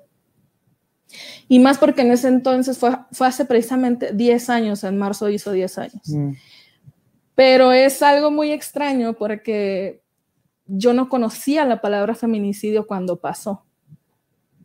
Pero sí hubo muchas cosas muy, muy, muy dolorosas, como por ejemplo, que el cuerpo de mi amiga saliera en todos los periódicos Mm. expuesto. Y el tipo que la asesina después se mata a él y como ocho horas después de haberla matado se mata a él, hace una carta falsa de que era un pacto de amor y que no sé qué tanto. Entonces eso sale en, en los periódicos y eso sale en los medios y cuando sale el cuerpo de él lo tapan, lo difuminan Ah, y el de ella no. y el de ella no. Entonces fue cuestionar todo ese tiempo de que, bueno, ¿por qué está pasando? ¿Por qué? ¿Por qué? ¿Por qué? ¿Por qué? Y ahí yo creo que fue como un disparo así fuerte, ¿no? Un despertar. Un despertar. claro. Ajá. ¿Qué edad tenías entonces? Digo, eres Uy, muy jovencita. 24, 25 años. Sí. Ahorita tengo 35. Sí. Entonces, eh, fue eso. Y deja tú, cuando sale Canción Sin Miedo, me escribieron varios excompañeros de la universidad y me dijo, uno de mis compañeros me dijo, amiga, me acabo de dar cuenta que nuestra compañera fue víctima de feminicidio. Acabo de hacer el, Oh, claro, te hizo clic, claro, Ajá. claro. porque para nosotros era como... Lo asesinaron. las- ajá, la asesinaron, ¿no? O era homicidio, Claro. ¿no? Pero hasta ahora fue así como... Y tres fueron, tres, tres compañeros de... Y los tres hombres, ¿no? Fue, fue muy... Fue, fue también fuerte eso de que, oye, me acabo de dar cuenta que lo que nos hicieron fue un feminicidio. Es que esa, esa canción te golpea, te sacude te- y te hace tomar conciencia, ¿no? Este, sin sí, duda. sí, ha estado. Yo los últimos meses, pues desde la canción para acá, ha sido unos meses muy fuertes, muy movidos, muy lleno de cosas lindas, como por ejemplo esta de estar contigo. Muchas aquí. gracias, no al contrario. Vivi. De verdad, pero también ha habido esta otra parte donde mi Instagram o mi YouTube o mi canal de Facebook están llenísimos de testimonios de mujeres pidiendo ayuda o de mujeres contándome historias o de mujeres, eh, y no nada más de México, de toda De Latinoamérica sí, y del claro. mundo, ¿no? Es así como de que, oye, yo sufrí esto, esto y esto y esto, ¿no? O a mí me pasó esto. Entonces ha sido como súper complicado también de, de leer qué está pasando todo esto en Choqueante todos también, lados. en todos lados. Así Digo, es. como decimos, no es exclusivo no es de, de- de nuestro país, ¿no? Pero hay culturas donde está mucho más acendrado, ¿no? Sin duda, sin duda. Así es. ¿Nos la cantas? Claro que ¿Sí? sí. Sí. Déjame pongo este. Sí, que la gente dice, muchas felicidades, Vivir Quintana, te mando un fuerte Gracias. abrazo, dice Miguel Reyes. Cuando estés lista me avisas. Sí. Teresa Albarrán Velázquez, qué triste historia. Ramiro Saicio Narváez, qué gran persona es esta chava. Marta Fernández, este, que qué bonita historia, dice Gilbert Rodríguez, tengo un nudo en la garganta. Pues espera oír la canción, espera oír la canción. Eh, dice Teresa Albarrán que le encanta el programa. Eh, Lorena Marcela. Eh, Brad, su cuñada Iván Azteca construye, híjoles, no, no entendí. Abrazos Quintana, gracias, Gracias. por ser la voz de miles de mujeres y familias rotas que buscan hacer justicia, dice Gretel Kess. Eh, está increíble. Este, ahora, ahora continúa, dice Diana Adela, ojalá puedas hacer entrevistas a las víctimas de esta tragedia. Ahora veo de qué me están hablando. En fin, que cantes, por favor. Va. Este, vivir saludos desde Uruapa, en Michoacán, en un lugar con tanta violencia y desamor. Tu música es medicina, te quiero y te admiro, amiga mía, dice Etual Bell. Ay, sí, muchas gracias. Viene, Va, pues canción sin miedo. canción sin miedo.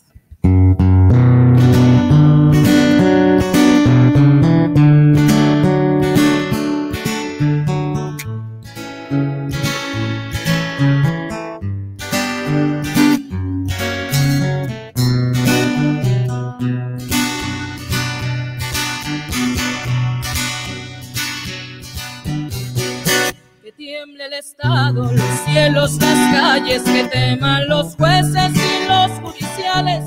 Hoy a las mujeres nos quitan la calma, nos sembraron miedo, nos crecieron alas. A cada minuto de cada semana nos roban amigas, nos matan hermanas, destrozan sus cuerpos, las desaparecen. No olviden sus nombres, por favor, señor presidente. Todas las compas luchando en reforma, por todas las morras peleando en Sonora, por las comandantas luchando por Chiapas, por todas las madres buscando en Tijuana. Cantamos sin miedo, pedimos justicia, gritamos por cada desaparecida. Que retumbe fuerte, nos queremos vivas, que caiga con fuerza el feminicida. Yo todo lo incendio, yo todo lo rompo. Si un día algún fulano te apaga los ojos, ya nada me calla, ya todo me sobra. Si tocan a una, respondemos todas. Soy Claudia, soy Esther y soy Teresa. Soy Ingrid, soy Fabiola y soy Valeria. Soy la niña que subiste por la fuerza. Soy la madre que ahora llora por sus muertas. Y soy esta que te hará pagar las cuentas por todas las compas marchando en reforma, por todas las morras peleando en Sonora, por las comandantas luchando por Chiapas, por todas las madres buscando en Tijuana. Cantamos sin miedo, pedimos justicia, gritamos por cada desaparecida, que retumbe fuerte, nos queremos vivas, que caiga con fuerza. El feminicida, que caiga con fuerza. El feminicida. Y retiemble en sus centros la tierra al sonoro rugir del amor y retiemble en sus centros la tierra al sonoro rugir del amor.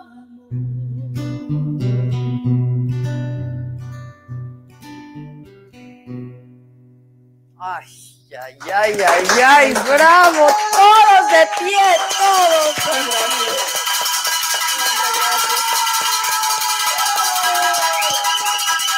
Bravo, bravo, bravo. No, de verdad, híjole, la he oído, la he oído no sé cuántas veces y, Muchas gracias. y siempre se, hace la piel chinita, ¿eh? De verdad. Y verte aquí Sí. cantándola, yo no tengo palabras para agradecerte. Muchas gracias. ¿eh? Gracias a ti. Gracias, Vivir. Qué bárbara, qué canción. Canción, Y qué voz tienes. Gracias. ¿Cómo no ibas a cantar? Cucurru, cucu, paloma. O sea, ¿Qué edad tenías cuando empezaste a cantar? 12 años. 12 años. ¿Y cómo, cómo, cómo fue? Fue en un concurso de la primaria que se, llama, se llamaba eh, Voces Infantiles. Era el primer certamen. Y fue así de que el profesor de artísticas llegó y dijo, oigan, va a haber un concurso de canto para los que se quieran inscribir y para que, pues para yo ensayarlos, ¿no? Y no sé qué. Entonces yo cantaba en, en mi casa mucho, pero pues jugando, ¿no? Así de, mi papá nos puso una vez un escenario y nos puso una cortina de baño que jalaba con un hilo y era como nuestro telón, ¿no? Y foquitos de Navidad. Y, y entonces yo me inscribo ahí y el profe me dice, oye, ¿y qué canción quieres cantar? ¿No? Y yo, cucurru, cucu, paloma. No manches, casi nada. Y me dice el profe, esa, dice, pues si quieres esa, pero pues, pues bueno, ¿no? Y Allá tú. Allá Sí, tú, sí. Y entonces, pues yo canto esa canción y ya cuando la canto me dice, oye, sí cantas. Sí cantas. Sí. Sí, dile a tu mamá y a tu papá que te compren un cassette de pistas de Lola Beltrán. Entonces yo llegué a, a casa Que me papás. compre. Oye, que me compre una pista porque voy a estar en, en un, En en el un concurso. de canto. Y dice mi mamá, Tomás, que la niña canta. ¿Cómo ves? Sí, ¿cómo ves? ¿Cómo ves?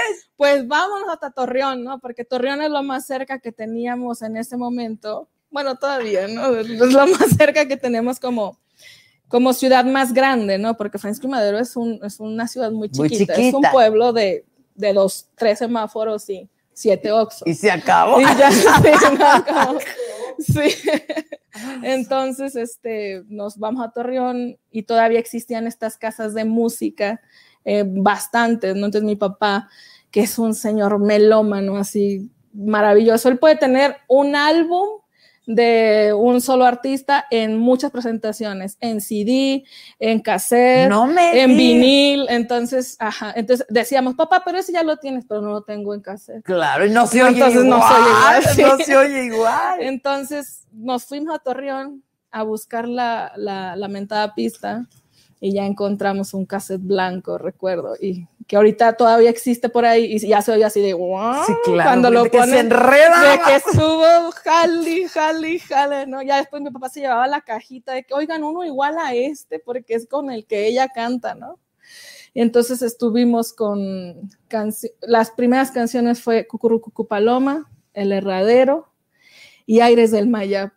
Esas tres No cantaba. manches. o sea, y después la canté Beltrán. la, sí, la Beltrán. la Beltrán. Fue, a los y- 12 años. Sí, por eso ahí tengo su foto ahí en mi estudio, así como, oja, tú eres algo muy significativo en Claro, mi vida, ¿no? Claro.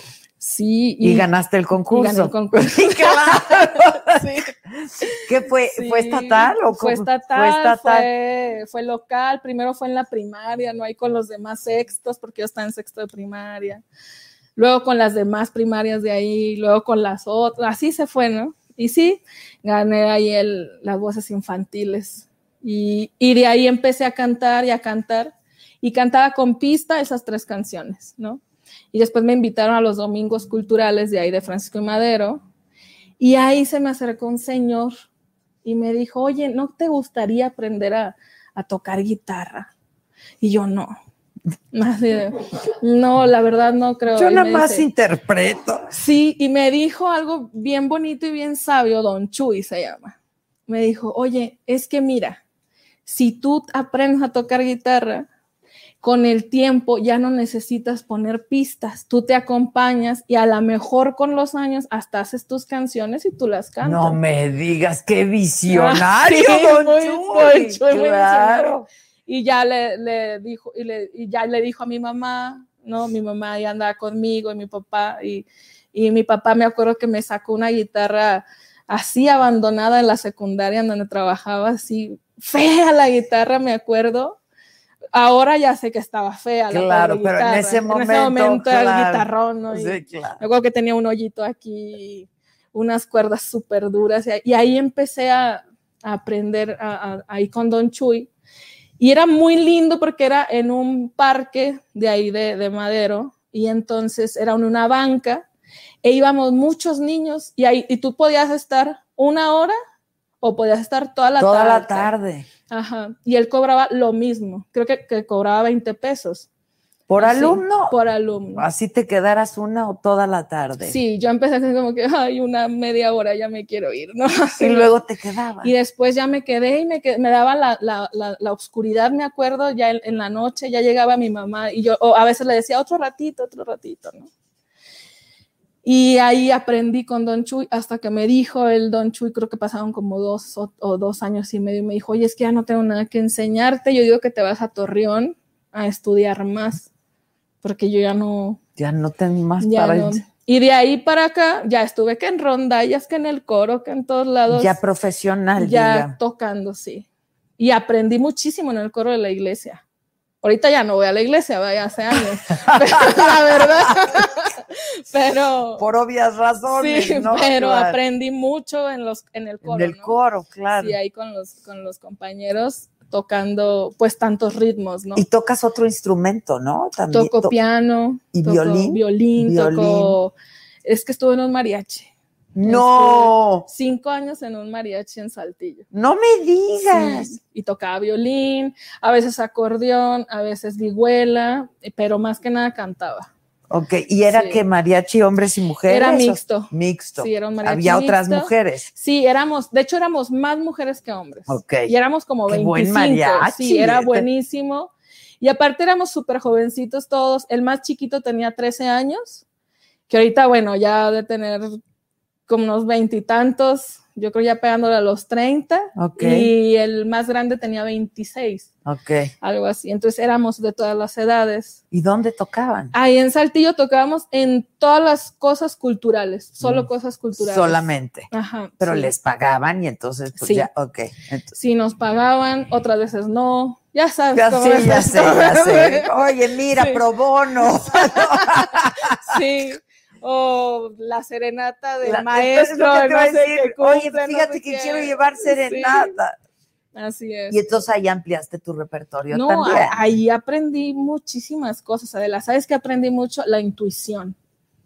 La intuición musical, más que en la, más que en la. O sea, la escuela me ayudó muchísimo. Pero siento que la música popular es muy intuitiva, ¿no? Entonces, después yo trabajé en bares muchos años tocando en las noches.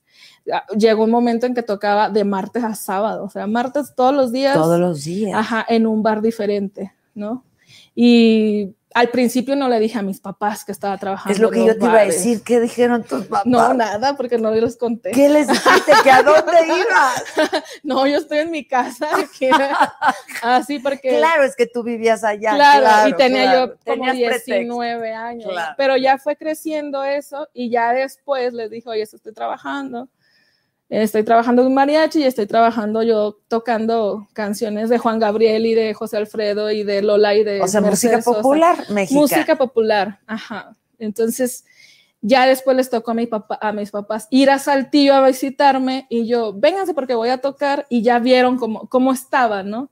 Y vieron que era un ambiente, en ese entonces era súper bonito, Muy sano. muy claro. sano, lleno de amigos cantando, vamos, salno, algo, ¿no? Todo eso. sí, y entonces era divertidísimo aparte. Y ahí aprendí muchísimo la intuición en el sentido de que te sabes la de gracias a la vida, no, pero, Pero la te, la, te la ¿no? acompaño, ¿no? Ok, Entonces, ok. me di cuenta que tenía esa facilidad o la fui desarrollando de poder acompañar la canción que sea en el tono que fuera, ¿no? Entonces eso me dio la entrada precisamente, yo fui la única que tocó guitarra en el Palacio de los Deportes en Cucurucucu Paloma, por ejemplo. Ah, ok. Ajá, ok. Hasta allá llegó como la intuición, ¿no? Y, y así, o sea, yo trabajé muchos años. Sigo, y eres ¿no? una escuincla y Sí. ya llevas muchos, Muchos años, años, trabajando. Sí, bastante. Oye, ¿y tus hermanos, el mayor y el menor, tienen algo que ver con la música o, Solo les gusta mucho. Bueno, nada mi, más? mi hermano, el chico, el que está aquí, se llama Luis. Él estuvo en voces infantiles también y ganó, Ah, ganó. ganó sus primeros lugares, ¿verdad? Con una canción que ni sabemos el autor, que se llamaba Pelucita y que era social también, de, de un niño de la calle, ¿no? Y- Ok. y él se vestía de niño de la calle, pero estaba muy chiquito. Y ya después creció y dijo, ay, no, ya no quiero cantar. Esto no es lo Sí, mío. no. Esto no es lo mío. Pero baila, baila, estuvo muchos años en baile, en baile folclórico. ¿Folclórico? Ajá, ¿Solo sí. baile folclórico? Solo baile folclórico. Ok. Y sí. ya no. Y ya no. Ya ahorita. ¿Y tu hermano mayor? Mi hermano el mayor, él jamás, le, le encanta cantar, le encanta y, lo, y él grita y canta. Y le digo, ay hermano, qué sentimiento tienes tan hermoso Oye, para exacto. cantar. No Sí. cantas bien, pero con un sentimiento. No, sí. sí, claro. No, la que canta precioso es mi mamá. Ah, no me Mi digas. mamá, pero no quiere cantar. Es así como. Ahorita está en una rondalla. es de Nunca han cantado juntas, han grabado Sí. algo juntas. Grabado no, o sea, puras cositas así caseras y todo. Pero ya cuando hay más gente, le digo, mami, vamos a cantar. No le No gusta, no no le digas, gusta. No digas que canto, no. Y yo sí no canta can- muy bonito. Canta muy bello, sí. ¿Y en qué momento empezaste a escribir este tipo de canciones? Ahorita que dijiste Gracias a la vida, ¿no? Sí. Supongo que es una de tus favoritas. Sí, me encanta. Pues- De hecho, salió hace poquito una colaboración que hice con varias cantantes, eh, cantoras latinoamericanas como Lila Downs, Mm. este, Susana Vaca, eh, Pascuala y la Vaca de Chile, eh, Teresa Parodi, ¿no? Muchas, gracias a la vida, y la de una de Fito Páez que se llama Yo vengo a ofrecer mi corazón, Mm. ¿no? Y yo El empecé... También, ¿no? Sí, claro, sí, sí, sí. Pues estas canciones yo las empecé a cantar, a escribir desde hace mucho, ¿no? A pesar de que yo escribía pues canciones de amor y desamor, que es lo que más nos han vendido, eh, siempre como que me salía como a escribir de cosas que yo veía que sucedían, ¿no? Y ahora trato de escribir en mis canciones, sí de amor, pero pues de un amor más, más, más sano, ¿no? De un amor más profundo, de un amor... eh, Más igualitario, exacto, más sí, parejero. más de que si tú ¿no? quieres, Claro, pues yo quiero, Claro, ¿no? claro. no de claro. que de que tú eres mía y sin ti y si yo no estoy ahí te vas a morir Claro. y no vas a poder sin mí y tú así como claro es la fórmula que nos han vendido mucho mucho tiempo, años, sí, ¿no? durante mucho tiempo. Y, y que se vendió mucho también. claro. Claro, y, y claro. que ahí sigue no Y que ahí sigue, sí, sí, sí. sí. ¿Y a quién admiras? O sea, ¿quiénes son? Me dices, tengo una foto de Lola Beltrán. ¿Y qué otras mujeres o, Pues o hombres? mucho, me gusta muchísimo, muchísimo Violeta Parra, que a pesar, un día me hicieron una pregunta, por ejemplo, me dijeron, oye, ¿qué quieres hacer tú con tu música o qué esperas? Y yo le decía, yo realmente espero trascender, ¿no? Así, aunque me tarde mucho, ¿no? Porque luego me han ofrecido muchas cosas diferentes y a muchas les he dicho, no, no porque no me convenga, pero no porque no es lo mío. ¿sabes? Así, como entrar no, a me- un no te reality show. cómoda, claro. Ajá, como reality show, ¿no? Que me han invitado muchas veces de que, oye, pero ven y tú entras y entonces, no, porque no, siento que incluso la gente que me apoya y que me sigue, creo que tampoco No va te ve por ahí, no te ve ¿sabes? ahí. Sí, Sí, y- y, uno tiene que ser súper honesta también con la gente que, que nos apoya y nos quiere, ¿no? Y eso es trascender. Entonces, Violeta Parra para mí es alguien que, pues, cuántos años lleva ya sin vida y sigue trascendiendo, ¿no? Mercedes, Mercedes Sosa, Sosa, me encanta. Tienes el, tienes el temperamento y el todo, ¿eh? Sí, pues, ojalá. Sí, que no, sin por allá. duda, sin Sí. duda, sin duda. Hoy dice Xochil Rodríguez, te estoy mirando 36 minutos atrasados, eh, pero vale mucho la pena tu invitada. Llegando a mi trabajo te busqué. Dices que iban Ay. manejando y llegando a mi trabajo te busqué. Que qué hermosa canción. Gracias. Este, que cantas y compones, que eres una gran cantautora, que si cantas un poco de gracias a la vida, que eres una excelente intérprete, hija de maestros, que por favor te busquen en, en YouTube o en Spotify. ¿Cuántas reproducciones tiene Canción Sin Miedo? Como 5 millones, Sí, casi 6 millones. algo Sí, así. sí, sí. La gente le está diciendo, por favor, búsquela en redes, es Vivir Quintana, ¿cómo se llama? ¿Te llamas Vivir? No, me llamo Viviana Montserrat. Ok. ¿Y, Ajá. y de dónde? ¿Sabes de dónde viene el vivir? De que mi- en mi árbol genealógico materno hay otras Vivianas. Eh, mi abuela era Viviana, su abuela era Viviana, ¿Tu madre? mi mamá no. Tu mamá Éramos- ya no. Era como que la abuela y la nieta, Ok. ¿no? Así, y habemos como cuatro, ¿no? Arriba. Entonces, cuando yo empiezo a dedicarme a la música que yo quería cantar, cuando mi abuela estaba viva, eh, Viviana me decía, qué bueno porque yo nunca pude, yo nunca pude cantar. Dice, yo una vez me subí a un escenario y fue tu abuela a bajarme De las- del- literal, así, ¿no? Así lo dijo. Me fue a bajar de las greñas y me dijo, las mujeres no se dedican a la música porque nomás va- vienen a divertir merláchicos. ¿Sabe qué sería Merlachicos, merlachico? ¿qué es mer- Pues debe ser como Los los borrachos estos sí, que están claro, ¿no? claro, claro. Entonces, y cantaba también, y con ella llegué a cantar eh, eh, así con ella y me decía, ay, cómo me hubiera gustado a mí aprender guitarra, pero me decían que no era para las mujeres eso, ¿no?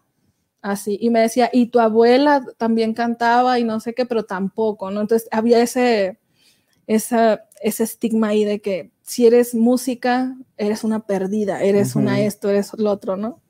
Entonces yo sí cantaba en muchos lugares, hacía muchas cosas, pero ya como más arriba, como en el escalón más arriba, como que no pasaba, no pasaba, no pasaba, no pasaba. Y un día hice un ejercicio, una terapia de encuentro conmigo misma, de, que se llama biodescodificación. Mm.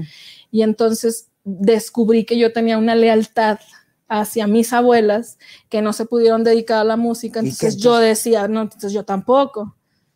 No, para- Ah, para no porque- traicionar. Para no traicionar. Y no es- sentirte eh, culpable de tus- de que yo sí pude ser, yo sí pude tener esta libertad, ¿no? Entonces hago un montón de ejercicios con esta terapia buenísima y entonces con mi terapeuta eh, me dice, oye, es que hay que, hay que mover, hay que mover algo ahí. ¿Por qué no te pones un nombre artístico? ¿Por qué no algo, no? Antes sí te presentabas como Viviana como Monser- Viviana Quintana. Viviana Quintana. Así es, así. Y entonces hago todo este ejercicio y yo decía, bueno, ¿cómo me pondré Chuchita Pérez? No, porque ya lo usaron mucho, ¿no? Entonces, como tal, no, tampoco, y así. Entonces la gente me decía mucho Vivi, ¿no? Y entonces mi mamá es Rodríguez. Entonces dije, voy a ponerme la R Rodríguez en el Vivi, voy a hacer Vivir Quintana, ¿no? Y es un verbo en presente. eh, y en- y es un entonces- verbo en presente. entonces, y, y- y cierro estas lealtades porque hice todo un ejercicio de, de las cartas, de cerrar y, y todo esto, y cerré esa, esa lealtad de que, bueno, no pudiste, pero esto también lo hago por ti, ¿no? Claro. Por eso Y mismo en que tu nombre, y claro. Exactamente, entonces, no es por nada de la, pero fue cambiarme el vivir y al mes, literal, me dan la- una beca que yo había buscado años que da el Auditorio Nacional, que es la beca María Griver, para compositores contemporáneos, que solamente la dan cada, cada año a seis compositores entre miles, que- Miles que que, aplican. que aplicamos, ¿verdad? Y entonces me- al mes me dicen, salió mi nombre. ahí. ¿Cómo crees? Sí, yo había aplicado y aplicado y aplicado. Yo decía, bueno, pero ¿por qué no? Si mis amigos ya se la ganaron, amigos muy cercanos, que son buenísimos compositores, ya la tienen. ¿Y por qué? ¿Por qué no? Entonces yo no entendía. ¿Y ya- la última vez aplicaste como Vivir Quintana? Sí, No, no. sí, sí. Y ya me, el seudónimo ya fue Vivir Quintana. Y desde Y entonces. desde entonces empezaron a pasar cosas y cosas y cosas y cosas muy bellas y de las que yo estoy muy agradecida y muy feliz. Qué realmente. bárbaro, qué historia. Sí, qué esa es la bárbaro. historia de vivir. Oye, y dime algo, ¿cómo es esta terapia? Pues es, analizan todas las fechas de nacimiento, ¿no? Tú puedes ser doble de un pariente tuyo por fecha de nacimiento, 10 días para arriba o para abajo, ¿no? Ah, ya. o por nombre, ¿no? Entonces, por eso ahora dicen mucho, por favor no les pongan el nombre del papá al hijo, el nombre del abuelo, el nombre de la tía fallecida, ¿no? El tío así, ¿no? yo, llevo el nombre de una tía fallecida, por ejemplo. Ah, pues mira. Mira, Ahí pues. tienes algo que investigar. Yo- ¿qué- ¿Dónde es la terapia? Bueno, está Sí. muy interesante. Es muy ¿Y interesante. son varias sesiones? Sí, eh, de hecho ya es un trabajo, pero yo hice una sesión con ella y después como fue un trabajo muy interior, muy propio, de ir, que, que me duró años, o sea, fue, fue hace como cuatro años cuando yo empecé a hacer esto, y de ir investigando, investigando, o sea, yo viajé a, a, a- acá a Yautepec a buscar todas las fechas de nacimiento, de función de mis tíos, de mis primos, de, oye tía, y de mi abuelo, ¿de qué falleció? ¿no? Y, y el papá de mi abuelo, ¿cómo se llama? Y luego pagué una aplicación que te dice que tú buscas el nombre y encuentras a todos tus ancestros. Ah, mira. Ajá, así, los registros, más, yo encontré registros de 1860 y tantos, de, de tátara, tátara, de que y sabía que eran ellas o ellos, ¿no? Y ver de que las fechas y todas coincidían con las Vivianas. No me No. digas. Sí, sí. Está entonces, Está, está buenísimo. Si tú te metes a investigar este tema de biodescodificación, te asombras muchísimo, porque dices, ah, ok, ya me di cuenta, ¿no? O, Y ah, sí, ¿eh? Porque uno trae su carga. Claro. Sin duda que uno trae su carga. Claro, y, y- y- y lealtades ahí, ¿no? Lealtades con el papá. Malentendidas, mamá, por claro. supuesto, pero uno pues no, Sí. no, no tienes la conciencia para verlo. Sí, claro, uno va haciendo lo que puede. Claro, y como puedes.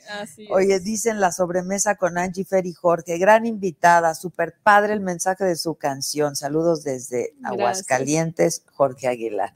Sí, qué canción. Oye, que si cantas, este, que, que cuando vas a Chiapas. Pues es que Ay, ahorita supongo que no estás haciendo muchas no, cosas. no ¿no? estoy. Fíjate, tenía lo de la Feria del Libro de Oaxaca, tenía un encuentro en Chiapas también precisamente. Los, eran los últimos de marzo, ya no se pudo. Iba a ir a un montón de lados y ahorita pues... Está todo como aquí. en pausa, ¿no? Todo Así en es. pausa. Pero has estado escribiendo, has estado trabajando. Sí, ¿Y tú dónde estás viviendo ahora? Aquí en la Ciudad de México. Tú ya vives en la Ciudad de Sí, México. ya tengo años viviendo aquí en la. Ciudad de México. Y vas y vienes a ver a tu familia. Sí, sí. ¿Y ellos vienen? Vienen mucho, mis papás, vienen- como ya están jubilados y todo, les digo, vénganse, y, no sé qué, y luego dicen, no, no, porque tenemos que hacer aquí, porque se llenaron de actividades, ¿no? Ahora con los jubilados. Ahorita están en casa, obviamente, por la pandemia, pero entraron, mi mamá entró a clases de guitarra, entró a una O rondalla. sea, cosas que no podía hacer antes. ¿no? Exacto. Claro, Mi papá claro. entró a jugar cachibol, ¿no? Ahí, entonces traen mil actividades y ya después las dejan y vienen y nos ven porque mi hermano el menor y yo vivimos acá en la Ciudad ¿Viven juntos? No, no vivimos juntos. Cada quien su casa. Cada quien su cada casa. Quien, cada quien su Sí. casa. Oye, este, dicen, no, ibas a venir a Oaxaca, eh, que qué buena Sí. invitada, que eres una hermosa mujer admirable, que cantas divino desde Morelia, dice Carlos Díaz, única e irrepetible González, es ella. Este, pero tú también, dice, yo Muy quiero bien. escucharla.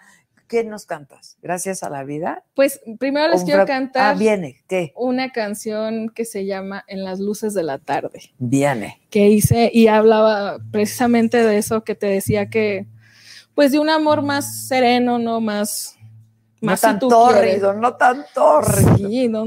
el otro día les contaba que, que una vez me quedé sorprendida en el mariachi porque nos, dijo un señor, ay, vamos a llevarle serenata a mi esposa porque cumplimos tantos años de casados y quiero la canción de Si Dios me quita la vida de Javier Solís. Y entonces ya la estábamos cantando, ¿no? Y todo. Y después dije, a ver, si Dios me quita la vida antes que ti, le voy a pedir que, que concentre mi alma en la tuya. Así de, ok, mi alma en la tuya. Y luego dice, porque para que ningún otro venga a llevarse lo que es tan mío. No, bueno, la posesión, Sí, incluso dice, después de si, muerto. sí, porque si estás con alguien, sería tan grande mi celo que en el mismo cielo me vuelvo a morir. O sea, ni muerto te voy a dejar en paz. muerto. ¿Sabes? Así como- Entonces, es- eso me dio así como, dije, ah, ok, ya sé de qué está hablando esta Sí, canción. claro, claro. A ver, bueno. ¿cómo se llama? En las luces de la tarde. En las luces de la tarde. Sí. Y es como esta maduración, ¿no? De encontrarte a alguien y decir, ahora quiero de esta manera. tú, Claro. a ver qué, ¿no?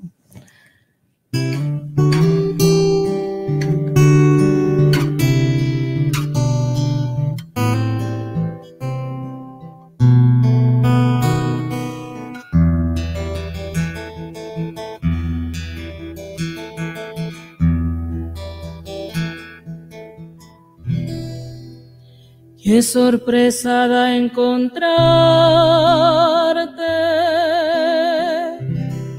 en las luces de la tarde,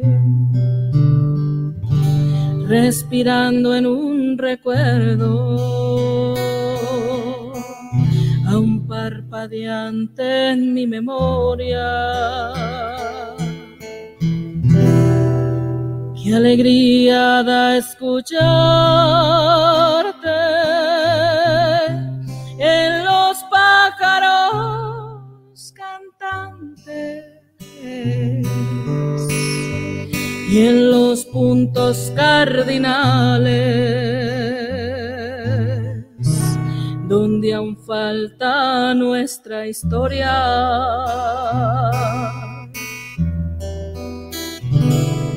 Ya ves,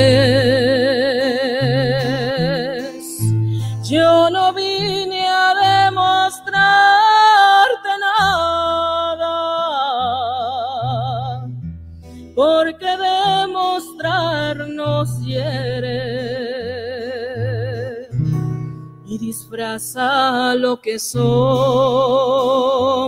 en verdad.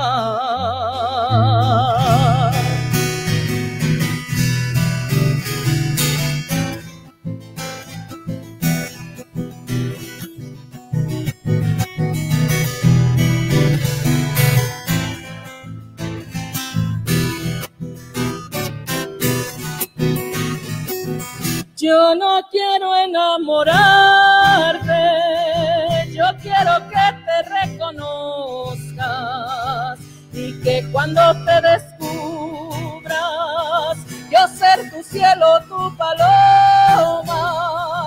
Yo no quiero ser tu sombra, yo solo quiero acompañarte.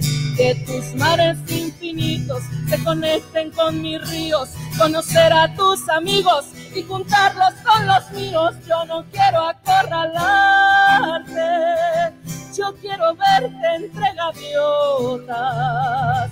Conocer tu disidencia, respetar tu independencia sin ponerle nombre al ruido que provoca tu existencia. Yo no quiero que me llores aunque yo llore por tu ausencia.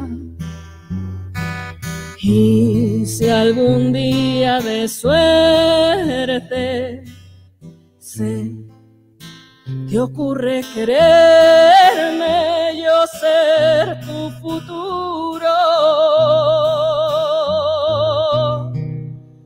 o presente.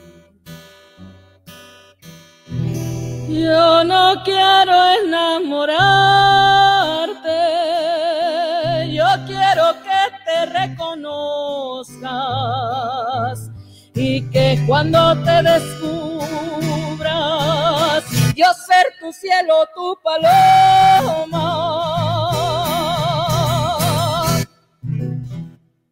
Ay, ay, ay, qué bárbara.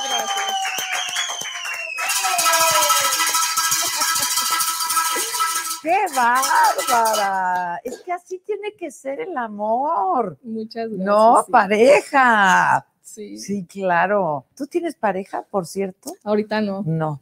¿Y así te has enamorado? Sí. Así, así bonito, Claro, sano. O sea, sí, sí. porque- sano, claro, sano. Porque luego caemos en relaciones que son muy tóxicas, ¿no? Claro, ¿verdad? No nada más las mujeres, los hombres también. Sí, todos, claro, todos, claro. todos. Sí. Sí, pues es un aprendizaje realmente largo. O sea, ya cuando te empiezas a cuestionar y, y empiezas a abrir los ojos ante cosas, ¿no? Que es lo que yo siempre le digo a la gente, bueno, es que hay que cuestionarnos, hay que preguntarnos, ¿no? Hay que, cuando te das cuenta de eso, hay un crecimiento y un florecimiento en ti que no siempre es bonito, ¿no? Es doloroso también, Sí, claro. pero es necesario. Las más de las veces es bastante doloroso porque te Sí. Así ¿no? es. Sí, claro. Este, a ver, te, te- te leo mensajes A que ver. están muy bonitos. Dice, Xochil García dice, uf, mucho que aprender en el amar. Jorge Becerra, ya nadie te para, hermosa. Felicidades. Eh, qué, qué gran voz, dice María Eugenia Mugenburg.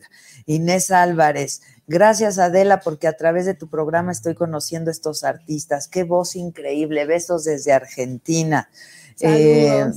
Dice Gabriela Porras, algo que a muchas les han quitado su futuro al haber sido víctimas. Silvia González, saludos desde San Diego.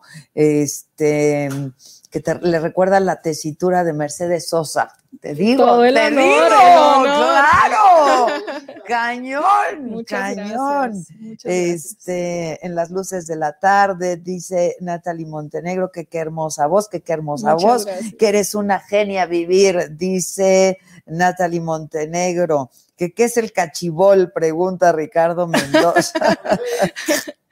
Sí, es, es como, como el voleibol. Como el boli, pero pues Pero lo agarran, o sea, no es como bolearla, Ajá. ¿no? Es como agarrarla y y después. la tiras. Sí, esa fue la explicación de mi papá. Qué, qué padrísimo programa, qué súper invitada.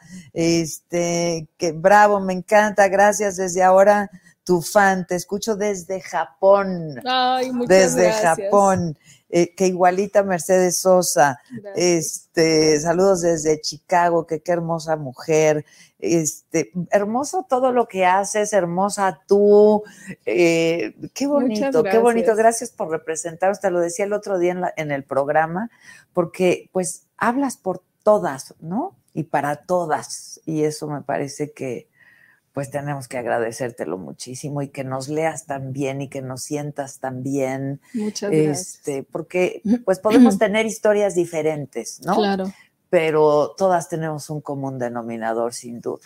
así es. Es, es muy bonito lo que haces. Muchas gracias, de Adela. Y, y muchas gracias por poner a disposición de estos temas tu programa, ¿no? Porque no, no, no todas las personas están dispuestas a hablar de estos temas o a hablar de, de las situaciones que suceden, ¿no? Entonces, también muchas gracias a ti. No, hombre, al contrario, al contrario, somos grandes aliadas y lo Gracias. seguiremos siendo siempre, ¿no? Luego dicen que, que las mujeres juntas ni difuntas, eso no es cierto y ya lo hemos demostrado, ¿no? Lo hemos demostrado mucho.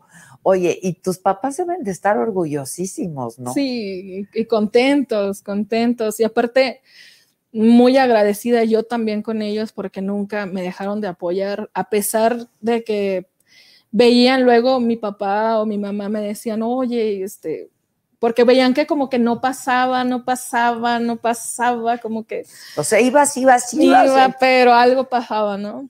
Entonces me decían, no quieres, eh, pues, dar clases, lo que tú estudiaste, mira, eh, vente para acá, ¿no? Y yo, no, es que lo tengo que hacer y vas a ver, y yo sé que un día, y yo sé que va a pasar, ¿no? Y a pesar de, de eso, nunca fueron dos personas que dijeran, bueno, pues entonces ya hazle como puedas y entonces tú sabrás, ¿no? O sea, jamás, o sea, todo el tiempo fue el apoyo más grande desde niña, ¿no? De que quieres eso, bueno, vamos a hacerlo, ¿no? Y fueron, han sido mis grandes maestros, literal, incluso mi mamá me dio clases en la secundaria. No me digas. Sí, Ah, primero y ¿fue segundo de secundaria. Fue mi ¿Y misma cómo te fue con eso? Peor, yo creo. Te exigía más, yo creo. Pues era raro porque luego me daba pena decirle maestra y luego me daba pena decirle mamá, Mamá. entonces mejor no decía nada. así. Te quedabas Sí, callada. sí, ok, ajá. Y, y, y siempre fuimos buenos estudiantes, los tres. O sea, los tres fuimos súper buenos estudiantes. No fue como, no sé, que no nos gustara. Al contrario, a, mí me gusta mucho estudiar, me gusta mucho, a mis hermanos también. Entonces, mis padres han sido mis mayores maestros, ¿no? Y mis más grandes eh, apoyadores, ¿no? Mis más Qué grandes todos, acompañantes, ¿no? Sí, yo leía, yo me acuerdo de haber leído un libro en segundo secundaria, el de Ignacio Manuel Altamirano, el del Zarco, y decirle a mi papá, oye papá, esto pasa allá en Yautepec por donde tú vivías, ¿no? Entonces quiero que me lleves. Ah, o y sea, me siempre la curiosidad. sí, y y- mi papá siempre pudo haber dicho, no, no, no, no. Yo te sea, platico, sí, ese es el libro y ya no, no, o sea, mi papá agarró la camioneta un día que venimos de vacaciones y anduvimos mi mamá y papá y Luis, me acuerdo también ahí visitando los lugares que decía el libro, ¿no? Entonces siempre nos dejaron hacer eso, o sea, siempre, pero también no fueron libertarios así de, no, o sea, era, haz lo que quieras, sino al sí. contrario. sí, Y es cuando mejor sale, la verdad. O sea, muy Sí. libres, ¿no? muy libres, muy libres, pero hasta ahí. Claro, Así, claro, ajá, claro. Y era, y era bueno, ¿no? Eso. Oye, ¿y no fue difícil irte a vivir sola para ellos y para ti? Sí, al principio sí, porque aparte yo me salí a los casi 17, 18 años. Jovencita, sí. Sí. Y yo estaba muy aferrada de que quiero música y quiero estudiar música y en Saltillo era, era el único lugar donde había música. Entonces mi papá fue el que me llevó a, a ver casas de asistencia. No, fueron mi papá y mi mamá. Fuimos los tres a buscar la casa de asistencia hasta que encontramos una con una señora que nos daba asistencia a seis más. Entonces yo vivía eh, con otras cinco compañeras, ¿no? De casa y compartía un cuarto. Pero Fácil o difícil. difícil al Sí, principio. Cuando me fue a dejar mi papá, me acuerdo, yo llevaba una maleta, la guitarra y una grabadora. Eso sí, no me podía faltar, ¿no? Y llegué y fue como, ay, sí, yo muy valiente, ya me voy a vivir acá y ya no voy a estar cerca de mi familia. Y a la semana voy te a querías música". regresar. No, de cuando se fue mi papá. Ya, la lloradera, ¿o qué? Sí, me sentí que estoy así. Me dieron ganas, hubo un momento de la que me dieron ganas de, porque ahora, antes no era como tan fácil el teléfono, Sí, no. de como agarrar la tarjeta de teléfono e irme al, ahí de, ¿por dónde vas? Así ¡Ven como, por sí. mí! ya saliste de Saltillo, no sigues en Saltillo, Pero ¿no? aguantaste. Sí, fue así. Por- y todavía me preguntó él, a lo mejor él no se acuerda, pero yo sí me acuerdo que salimos, me dejó en la casa de asistencia y me dijo, bueno, hija, ¿segura que te quieres quedar? Y yo, sí. sí. Sí, sí. Sí, y ya, y fue el primer año súper difícil, igual acá en México, no en la Ciudad Es de que México. no es fácil, uno cree que todo es así, el glamour y ya canta y no el palacio, Ah, sí. los deportes y el zócalo. Sí. No, no. Yo no. cuando me vine con mi guitarra acá a la Ciudad de México, mis amigos me decían, oye, cuando te encuentres a Bárbara Mori me la saludas. Y yo, ¡Ah! claro, sí, era como, Está ¿por qué me la voy a increíble. encontrar ahí, no? Ni la conoces todavía, No, yo claro creo, no, claro, no. claro. O si no me decían, oye, ¿y cuándo sales en la tele? Era la, como la pregunta del millón que dicen, Sí, ¿no? claro, porque Pero cu- si ya, ya cuando sales en la tele ya la hiciste. Ciudad de Ah, México. No, bueno, ¿cuánto te tomó? me tomó varios tiempos. eh, yo llegué, el primer año fue el, el más pesado. Y Luis se vino primero, mi hermano el pequeño se vino primero a la Ciudad de México a terminar su carrera acá. Y entonces yo llego y me dice, y nos vimos y yo dije, ay, bueno, al menos mi hermano va a vivir acá, ¿no? Y yo lo más cerca que pude llegar a la Ciudad de México fue Cuautitlán Izcalli. Izcalli. Entonces, para mí, yo ya estoy en- viviendo en el DF, porque todavía ni en la Ciudad de México. Y llegué allá, entonces nos veíamos, mi hermano vivía hasta Santa Fe porque allá estudiaba. Entonces, no era, eh, probable económicamente, no era que viviéramos Pues, juntos, no, no era viable, ¿no? Entonces, yo llegué otra vez a otra casa de asistencia, a Cuautitlán Izcalli, Ok. ¿no? Y, y era lo más cerca, ya cuando me di cuenta que estaba lejísima la Lejísimo. Ciudad de México, dije, ¿Se veían cada cuánto? nos veíamos cada, cada semana tratamos de vernos, cada fin de semana. Sí. Y ahorita vives sola. Ahorita vivo con otras roomies. ¿Ah, sí? Ajá, sí, con compañeras así súper buenas, súper Pero talentosas. ya elegidas. Ya elegidas. Ya no es lo que te tocó. Sí, ya ¿con no es te así de tocó? que, oh, claro. sí. Y tú, todavía soy súper amiga de las roomies con las que llegué a Saltillo la primera vez. No me digas. Todas estudiaban medicina, todas ahorita son especialistas, una es ginecóloga, la otra es, eh, es- es, eh, estudió nanotología, no, y todavía nos seguimos viendo y todavía nos seguimos hablando y nos seguimos Ay, qué frecuentando. padre. Sí, desde entonces, ¿no? ¿Y tus roomies actuales tienen algo que ver con la música? Ninguna. Ninguna. Ninguna. Pero todas tienen que ver con el, con el arte, con, con, Ok. es- con este, esta cosa creativa. Por ejemplo, con, con la que más estoy todo el tiempo, ella levanta testimonios de mujeres que han sido eh, violentadas, que tienen eh, historias desde, desde violencia verbal o emocional hasta intentos de feminicidio. Y su proyecto es Los zapatos de Catalina en Instagram y son puros testimonios de chicas que han sido violentadas, que han sufrido la violencia de género. Los zapatos de Catalina. Hay Sí. que seguirla. Hay que seguirla porque aparte tiene historias de todos lados, de todas las edades, que es lo más triste, ¿no? Y entonces un día platicando con ella, le digo, bueno, ¿y cómo se te ocurre todo esto? ¿No? Y me dice, porque me di cuenta que todas las mujeres a mi alrededor hemos sufrido violencia. Algún tipo de Algún violencia, tipo. ¿eh? Ajá. Algún tipo de violencia, porque hay Sí. muchos tipos de violencia, sin duda. Sí, ¿Y qué hace ella? ¿Es- ¿Escribe? ella es escritora. ah, sí. ok. Sí, no, y escribe divino y aparte te digo, levanta estas, estos, Estos testimonios. sí. ¿Y dónde escribe? ¿Dónde se puede? Ella estuvo trabajando en esta revista, que se pueden decir nombres y Sí, todo. claro, todo lo que bueno. quieras, Ella sí. estuvo trabajando en Algarabía, te- también. Ah.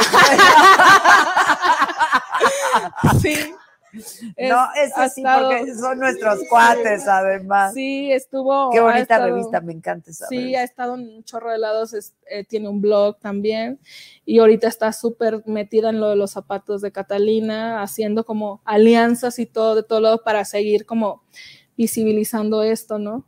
Tengo otra compañera también que es fotógrafa, otra que es este, psicóloga, pero también dedicada como al arte. Ah, ok. sí, otra compañera que es pintora, que también hace, hace pinturas, eh, hace pinturas como muy, muy con esta onda de género, que se llama Lilith Jamieson, que es una de mis amigas más, más antiguas, ¿no? Ok. Iba a decir más viejas, pero si No, me ve, más me va a decir, ay, no, mana, ya antiguas". me. Sí, exacto. Sí, sí, entonces todas, un, un día me dijeron, por ejemplo, me preguntaron, oye, ¿y, y cuándo te definiste feminista o cuándo te diste cuenta? Y le digo, me di cuenta con esas amigas, o sea, y con mis amigas de Saltillo, estábamos sentadas en una mesa una vez y estábamos platicando y, estábamos muy preocupadas por esa onda del feminismo. Y fue hace años, ¿no? Y decíamos, bueno, vamos a buscar como el, el, el concepto, qué significa, y no sé. Y ya buscamos que era esto, esto, y dijimos, bueno, pero eso ya lo venimos haciendo desde hace Claro, mucho. claro. Ah, bueno, entonces sí, ¿no? Y con ellas, que todas se dedican al arte, que todas se dedican a hacer cosas que tengan que ver con cosas sociales, todas ellas, eh, ahí pues yo soy muy feliz, ¿no? Porque todas están como en el mismo canal, todas Claro. buscando esta visibilidad de todo, ¿no? Como de las cosas más vulnerables. Hay una causa en Ahí común, están, hay una causa en común, ¿no?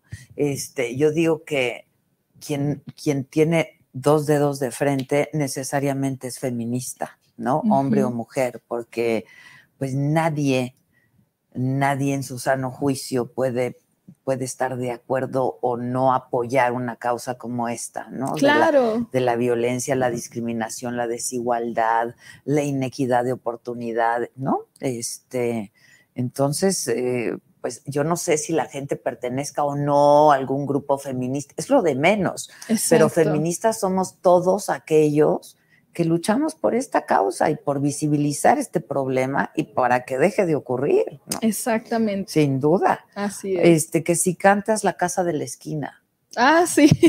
dice Tichi Tichi. Sí, sí. Eh, Esa canción es muy pedida casi siempre en, en- en mis presentaciones. A ver, viene. Es una, es una canción que habla de la casa de mis papás precisamente, Ah, de donde yo crecí, de ahí de, de Madero, de Francisco y Madero. Ok.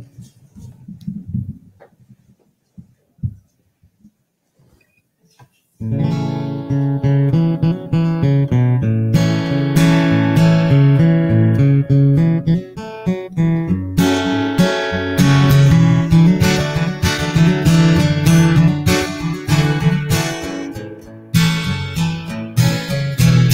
en esa casa de la esquina, la de ladrillos tornasol,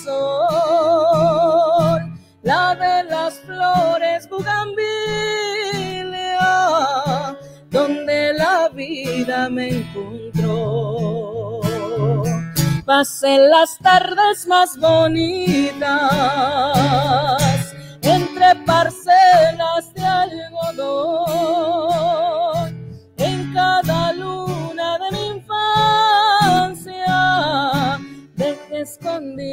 Una canción. Limón, azúcar y sandía, antes de otoño eran manjar. Cuando me acuerdo de esa de llorar. Siempre la música perfecta giraba en torno a mesa y la oía mi papá. Mientras contando a estrellas con mágica certeza, la voz de mi mamá se oía y mis hermanos con su risa le dieron magia a aquel lugar. Cuando me acuerdo de Coahuila, me agarran ganas de llorar.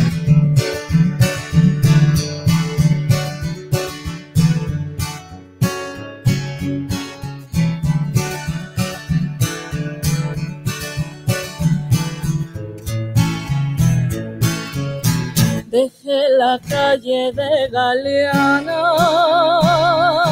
la voz del viento me llamó. Me enamoré de una guitarra, de su sonido y de su amor.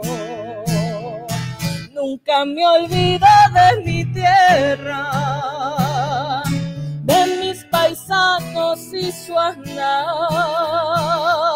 Si en otros cielos yo cayera, que me regresen a mi hogar. Siempre la música perfecta giraba en torno a mesa y lo oía mi papá.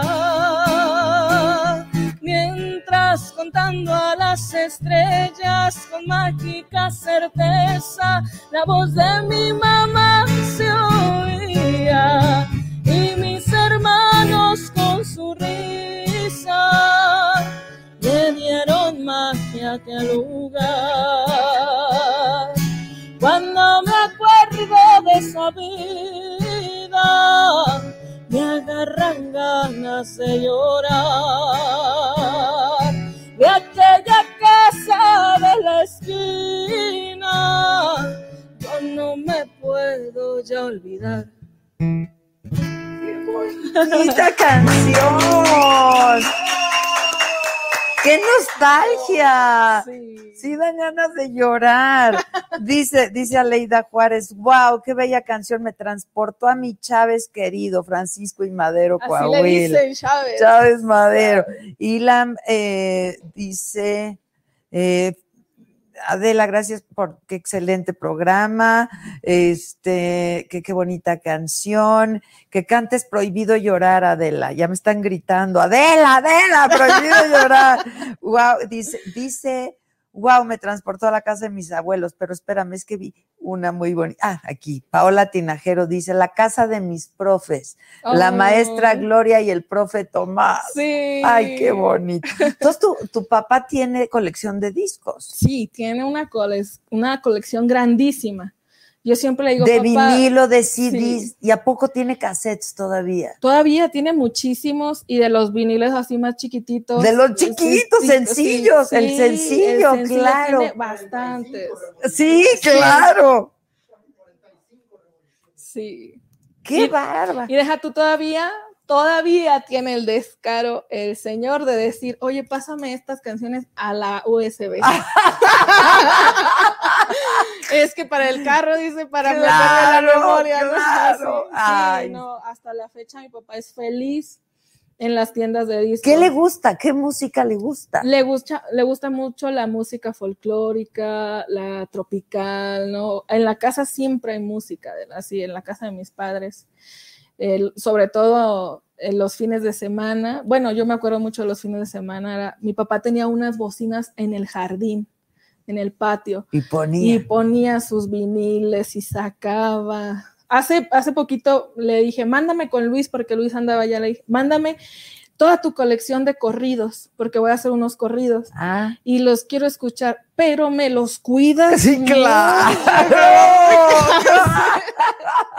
y me los mandó. y Claro. Y luego me preguntó, ¿y cómo están? los-?" Y yo no los he escuchado todavía, pero están. Oye, pero fíjate, ahorita ya nadie compra un disco Mm, porque ya todo está en la plataforma, es, ¿no? sí. Entonces tener una colección de discos es Sí, yo ¿cómo? siempre digo, una papá, joya. no me heredes más que todos Toda tu tus colección. discos, tus cassettes, todo, todo, todo, todo, eso déjamelo a mí y todos tus aparatos, ¿no? Porque tiene ¿Tiene aparatos tornamesas? viejísimos aparte, sí, tiene y tornamesas. radios y viejos. y radios y grabadoras. Ah, y- está sí, increíble. me encanta, sí. Increíble. Así Dice Karime Castañeda, vivir, te manda saludos tu queridísimo profesor de la prepa, César Castañeda. Ay, por él empecé a escribir canciones. ¿Ah, sí?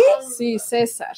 ¿Por qué? ¿Qué te... Porque yo estaba en la prepa en Rondalla y él era el profesor de Rondalla, el profe César Castañeda, y yo lo así lo quiero muchísimo, muchísimo, porque él me dijo, oye, vamos a un concurso de canto en la prepa, pero el problema es que la canción tiene que ser inédita y tiene que ser compuesta por los alumnos. Ok. Le dije, profe, pero yo no escribo canciones, ¿no? Y me dice, ay, es bien fácil, es bien fácil, bien fácil. Mira, tú estaba de moda Bobby Pulido. Ah, Y- ajá, y la, claro, la el canción Bobby de Pulido. Desvelados, sí. Desvelados estaba de moda. y entonces me Estás dijo, con la rocola. Ah, sí. y me dijo, me dijo, mira, es muy fácil. Agarra la canción de Voy Pulido, la de Voy desvelado, y tú le cambias la letra. Y le pones, por ejemplo, pero que quede bien, y, me, y le pones, voy de este lado, ¿te fijas cómo queda? ¿No? Y ahí, y dice, y ya después le cambiamos la música. Y después em- aprendí yo con el tiempo que eso se llama canción fantasma O sea, que tú utilizas la estructura de una canción para hacer una canción nueva y es la misma estructura de esta, pero con otra letra y otra y melodía. Y se vale. Y se vale. Claro, Claro, claro. De hecho, hay muchas así. No me pregunten una ahorita porque no me voy a acordar. Ok, pero sí hay muchas, muchas. muchas así. Ah, mira. ¿Y a ti te gusta ese tipo de música, Bobby Pulido? O sea, ¿quién, Sí, me gusta mucho. ¿qué, qué, qué escuchas? Yo O sea, escucho todavía de cantas todo. Juan Gabriel y todo. Sí, sí. Ayer estaba escuchando la guirnalda de Juan Gabriel y eh, me gusta mucho la cumbia psicodélica peruana, Mm. me gusta mucho la música mexicana, me gusta mucho la regional.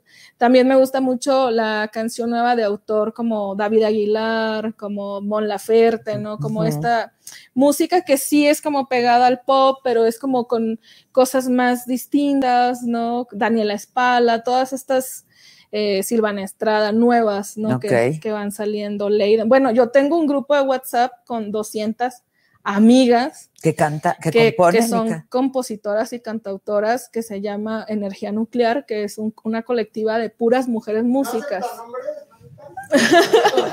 Yo creo que ya hay muchos colectivos. No me ahora sí. digas, está buenísimo. Sí, somos y ahí se comparten cosas. Uy, sí, sí, sí, ahí nos compartimos los estrenos, tips de que, oigan, ¿con qué plataforma puedo subir? No, con esta, oigan, para hacer un video con esto, ¿no? Y, ¿Te gusta, no te gusta? sí. Y de hecho este fue el primer año que marchamos juntas como colectiva eh, de energía nuclear, Ah. ¿no? De mujeres en la música. El día la- 8. El día 8 de marzo. No me Sí. digas. Y éramos las que llevamos un chorro de guitarras Claro. tambores y maracas. Qué y- padre estuvo, ¿no? Estuvo maravilloso. Sí, estuvo maravilloso, maravilloso. la verdad, sí. Dice Tichi Tichi, sí, aún vemos quienes tenemos, compramos y escuchamos vinilos. Este, que la casita de la selva del Club de Fans Oficial de Vivir Quintana presente, dicen aquí. ay, Saludos a mi sobrina desde González, Tamaulipas, tu tío Lalo y familia, te mandamos muchas bendiciones. Muchas gracias. Este, que qué bellísima entrevista. Adela, vivir cosas que sorprenden a la audiencia y que platique el porqué de esa composición. Pues sí, la cantamos. Sí, pero, sí. ¿Y qué, qué- por qué? Es una canción que habla de una mujer que está ahorita presa en Nayarit por haber eh, asesinado a su, a viol- su pareja, no, porque la abusaba de ella y abusaba de su hija y entonces fue un caso muy sonado porque lo mata y lo cortó en pedazos y la descubrieron porque una pierna se le salió de una bolsa de basura. Entonces la denuncian y dice, pues es que yo la denuncié, lo denuncié muchas veces y ustedes nunca hicieron nada, ¿no? Como le pasa a tantísimas Así mujeres es. que acaban por matar. Así no es. sé, claro, a su agresor. Claro. Sí, y se llama Cosas que sorprenden a la audiencia, porque yo veo la noticia y vi los comentarios, ya es que ahorita todos podemos comentar todo, y, y por una parte está bien, pero también la libertad de expresión tiene una responsabilidad, ¿no? Y todo será de que ojalá que dentro de la cárcel le corten a ella una pierna a ver qué siente, y ojalá que cuando entre a la cárcel no sé qué, y ojalá la maten, y ojalá, y ojalá, y ojalá. Y yo me quedé pensando, es que todos en, un, en una situación de riesgo tan fuerte podemos hacerlo, Claro. ¿no? Entonces, por eso hice Si están la abusando canción, de tu hija, de ti, Sí. imagínate. por eso hice cosas que sorprenden a la, audiencia. Bien. Y pues es como una canción yo pensando en que ella nos cuenta por qué, ¿no? Entonces, Porque lo hizo. exacto, en primera persona, ¿no? Pero tú no la, Pensando o sea, ella. tú nada más supiste de la historia. Supe la historia y tengo un proceso largo para poder verla. Ya casi la iba a ver este año y se me echaron para atrás por lo de la pandemia. Mm, Después supe que la habían torturado cuando hizo En un prisión. eh, ajá, antes de para dar la declaración. No, un chorro de, ya sabes, ¿no? Inconsistencias ella? en En- Nayarit. a Nayarit. Ajá. y se llama pues cosas que sorprenden a la audiencia, como si ella nos contara por qué lo hizo, ¿no? De una forma poética.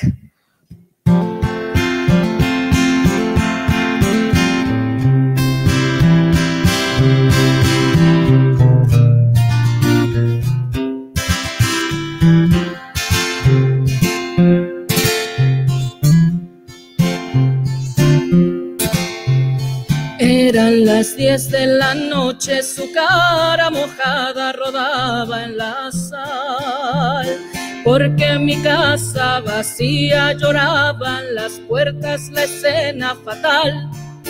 Él era un cielo mentiroso sin Dios, un huracán disfrazado de sol una demolición con zapatos de orquesta. Nadie se supo el camino, las huellas borraron la herida mortal. Nadie evitó que las balas quebraran, sus huesos mancharan mi hogar. Nada sucedió si no hay testigos. Nada pasó sin un motivo. Y se despidió con sus ojos de invierno. Yo mudé su balcón a orillas del infierno. Al fin se apagó con sus puños de hierro. Al fin el dolor lo he dejado resuelto. Dicen que me han prometido cadena perpetua me van a encerrar. Cuando el pájaro es libre, el candado es el aire y la jaula su hogar. Nada en esta cuenta está pendiente. Un beso le di, más un tiro en la frente y se despidió con sus ojos de invierno. Yo mudé su balcón a orillas del infierno. Al fin se apagó con sus puños de hierro. Al fin el dolor lo he dejado resuelto. Ni sufro de conciencia, ni muero de tristeza. Son cosas que sorprenden a la audiencia.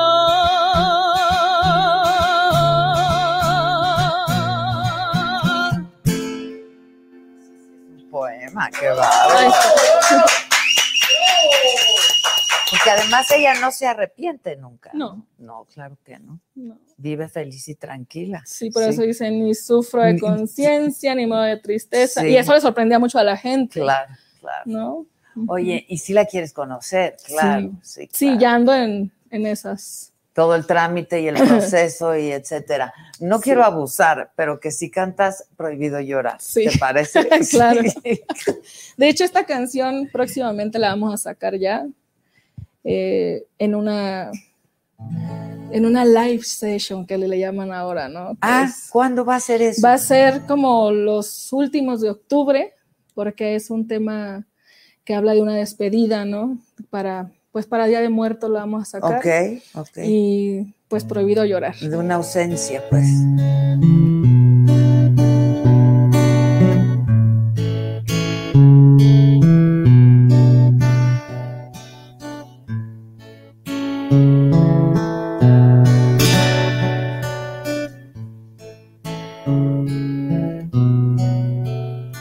Si una noche no vuelvo a tus brazos y se nublan mi luna y tu sol, si mi voz ya no baila en tu boca y en tus ojos se baja el telón, no le pongas candado a tu pecho ni me prendas velitas de vaso.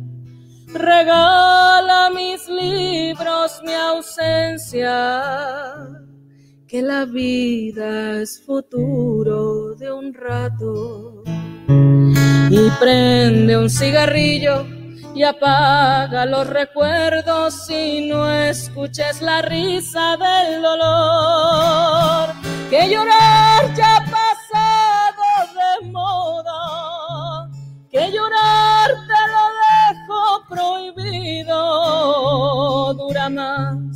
el cometa de un beso que una estrella encendida de olvido.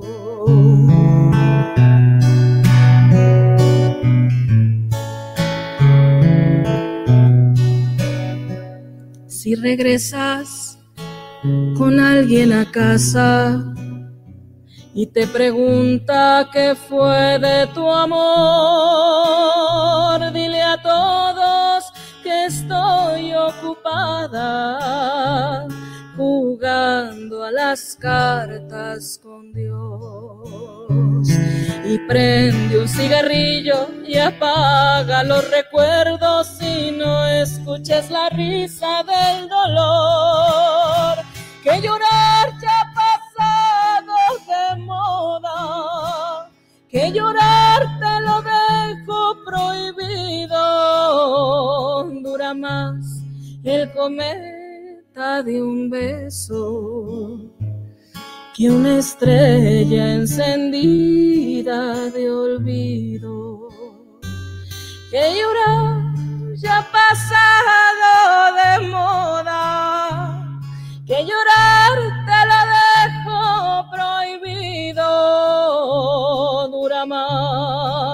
el cometa de un beso que una estrella encendida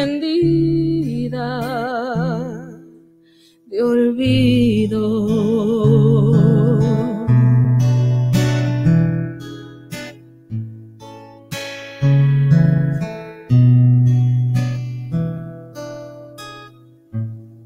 Si nos pones a flor de piel, Vivi. Gracias.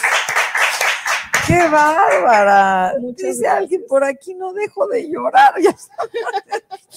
Dice Cristian, Cristian Rodríguez, no dejo de llorar. Na- na- Nandiño Solórzano, sin palabras, vivir. Eh, muchas gracias. híjoles, qué bonita canción, está hermosísima. Preguntan si tienes discos grabados. Este, Tengo un disco que yo grabé en mi cuarto, que se Ok. llama Canciones Hechas en Casa, y ese lo, yo lo he distribuido yo, ¿no? Así en los conciertos y eso. No tengo un disco formal de Ok. estudio, porque nunca he tenido como la posibilidad económica de grabarlo, ¿no? Ahorita ya, gracias a todo lo que la gente me está dando y, la- y a los espacios que he tenido, ya estoy como en más cosas, más proyectos, y de ahí voy a aprovechar como de ahorrar y todo para hacer un disco de estudio. pero lo quieres hacer independiente. O con disquera, o alguna disquera te ha buscado. Sí, que- ya ando ahí, ahí, ahí, ahí como pensando qué onda. pero sí te han buscado. Sí, Ok, y no has dado el sí, digamos, no, has dado el sí. No, ¿Te ponen muchas condiciones o te dicen haz lo que quieras o cómo han sido las pláticas? Pues han sido pláticas como de proyectos, ¿no? Que podemos hacer esto y mira, pero ah, he buscado como hacerlo independiente para seguir yo también teniendo como esa libertad creativa, Claro. ¿no? Porque luego te dicen, "Ah, sí, pero cosas que sorprendan a la audiencia, no, por ejemplo, ¿no? O sí, pero esto no. Y quien me ha ayudado mucho realmente es Mon, es Mon Laferte y su equipo. O sea, para apoyarte y Sí, me han- asesorarte. Sí, Mon un día me habló y, y realmente yo le tengo mucho cariño por eso y mucho respeto y mucho agradecimiento, porque ella me habló y me dijo, oye, te van a empezar a buscar mucha gente y quiero que pues que estés lista, entonces te va a apoyar mi equipo y, no y ellos me han estado apoyando mucho para hacer como negociaciones, cosas. Ahorita eh, yo ya había tenido antes de Canción Sin Miedo y esto como proyectos, canciones en películas y, y otras cosas, y ahora vienen más, ¿no? En- tenemos lo del documental, viene una serie también con música mía, viene otra película de cine de arte que está preciosa, eh, Mexicana. mexicana, que va a estar buenísima. Luego ya que esté todo como, ya está la canción, entonces les mando como toda la información y eso. Entonces ellos me han apoyado mucho en, en ese aspecto, ¿no? De, mira, mejor por acá, porque esto... Ok, ok. Ajá. Porque ahorita tú, tú- tú no tienes quien te maneje y represente y ese tipo de No, cosas. todo lo he hecho independiente hasta Ok, ahorita. tú, tú solita. Sí, que después ya me andan a ver qué... Ok, sí, claro. Pero entonces Sí. ellos te ayudan, o sea, el equipo de Mon. Eso Sí. está muy bien, la verdad, eso está eh, muy bien. Yo estoy así con todo mi Porque te agradecimiento asesoran. Sí, yo le tengo la confianza de escribirles y decirle, oye, fíjate que me buscaron para esto. ¿Cómo ves? Sí, pero que, que pase esto y esto y esto, si no, no lo hagas, ¿no? Así. Ok, Ajá, sí, porque sí. luego uno no sabe ni de contratos. No, Exacto, o sí. sea, claro, claro. Sí. Este, oye, di- dime algo. Que ah, pregunta a la gente que si sigues, yo creo que es tu club de fans, que si sigues coleccionando vaquitas de peluche o peluches de vaquita. No, nunca he coleccionado peluches de vaquita. Ah, no, No. se equivocaron, banda. No bueno, es una vez me regalaron, es que mira, bueno, yo creo que lo, lo dicen porque en unos, en un en vivo que yo tuve tenía dos, pero era porque me lo regalaron en un cumpleaños, no sé por qué, hasta mi mamá dijo, qué raro que te hayan regalado una vaquita, de muy bonita la vaquita. Y después fui a un centro de readaptación social en Guanajuato y estuve con unas chicas que están privadas de su libertad física y una de ellas me regaló una vaca que ella hizo.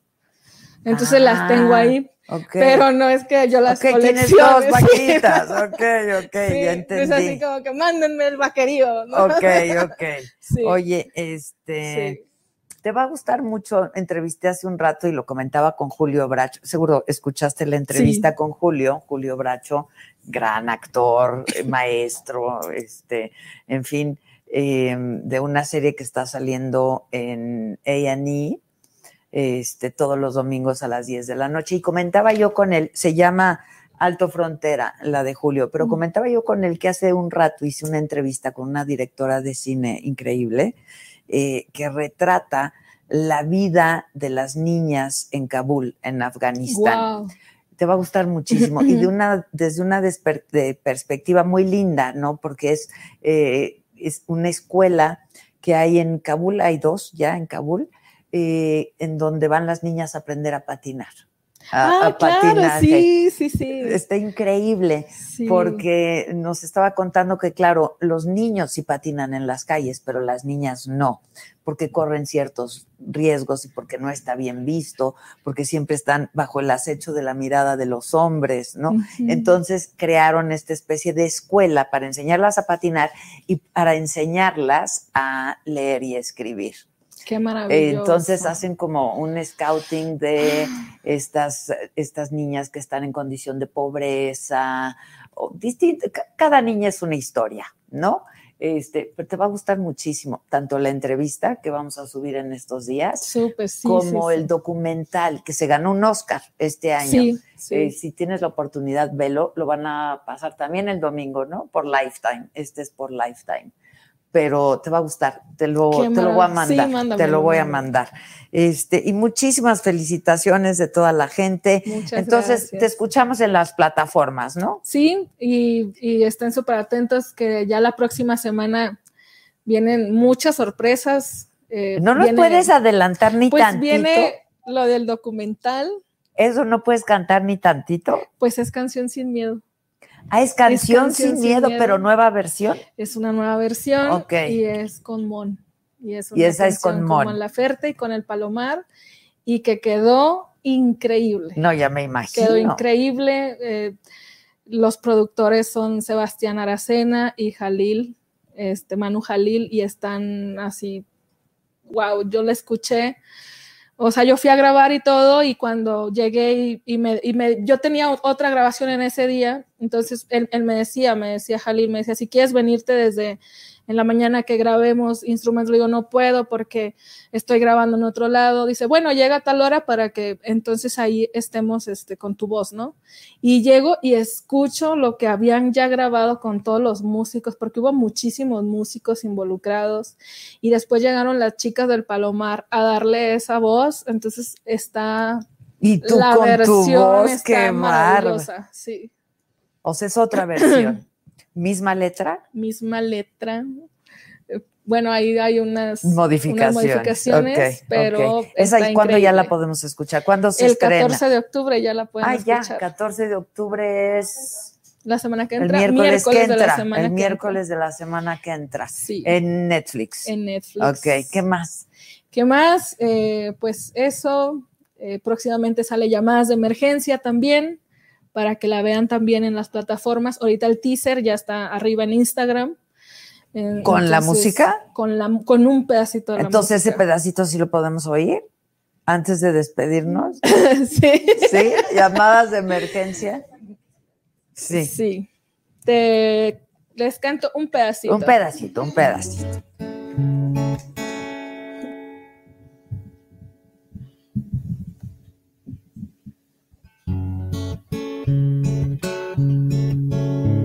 Que un virus anda infectando por todo el mundo, que nadie se siente a salvo con su llegada. Me piden limpiar las puertas, me piden cerrar ventanas, me dicen los noticiarios que ya no salga, que ya no salga. Escucho entre comentarios que hasta cerraron tierras lejanas y llaman al 911 y no se reporta nada porque alguien allá en lo alto dijo que hay muchas llamadas falsas porque alguien allá en lo alto dijo que si eres mujer aguantas.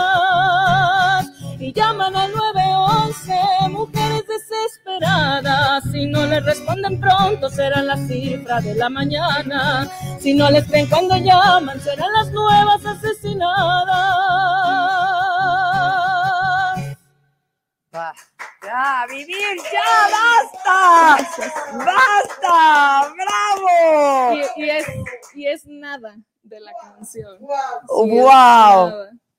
¿Esa cuándo? Ya en dos semanas más o menos. El Nos teaser- avisas con tiempo Claro para sí. decirle a la gente, ¿no? Sí, sí, sí. Que si esta mujer de Nayarit se, se llama Marisol Villafana Lico, Sí. sí. Que es la que dijo que ella no se arrepentía de Sí. ¿no? Yo no me arrepiento. Este, este es un capricho mío para despedir el programa. Gracias a la vida. Sí, Sí. sí. nada Y más gracias, me paso gracias. mi cel para no equivocarme ni en una Ah, letra ok, porque ok. No te lo perdonarías, ok, no, No. te lo perdono. Eres grande, eres grande vivir, de verdad, Muchas ¿eh? gracias. De veras, felicidad. Lo que yo te puedo decir es poco por mi admira la admiración que siento por ti. Muchas gracias, Adela. A ver.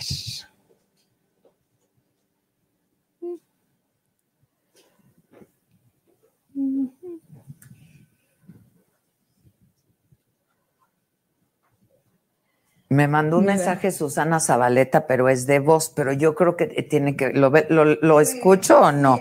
Y ya si no, ya lo... lo- De mi tierra, de Coahuila también. sí, claro. Hola.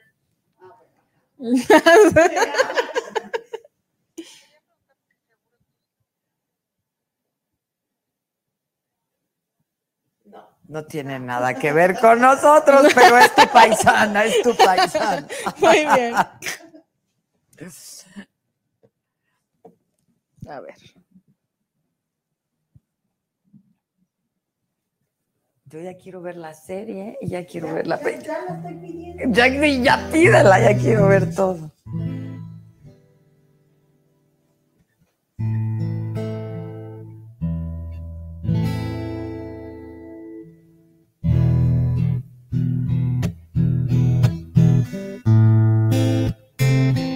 Gracias a la vida que me ha dado tanto, me dio dos luceros que cuando los abro, perfecto distingo lo negro del blanco y en el alto cielo su fondo estrellado y en las multitudes al hombre que yo amo. Gracias a la vida que me ha dado tanto, me ha dado el oído que en todo su ancho graba noche y día, grillos y canarios, martillos, turbinas, ladridos, chubascos y la voz tan tierna de mi bien amado. Gracias a la vida que me ha dado tanto, me ha dado el sonido y el abecedario con las palabras que pienso y declaro, madre, amigo, hermano, y luz alumbrando la ruta del alma del que estoy amando.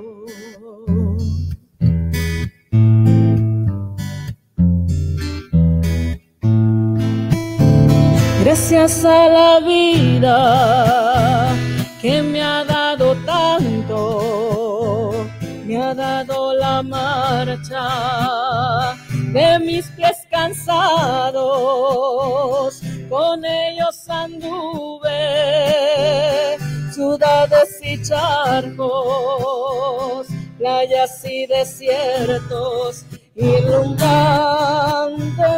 chantos y la casa tuya, tu calle y tu patio.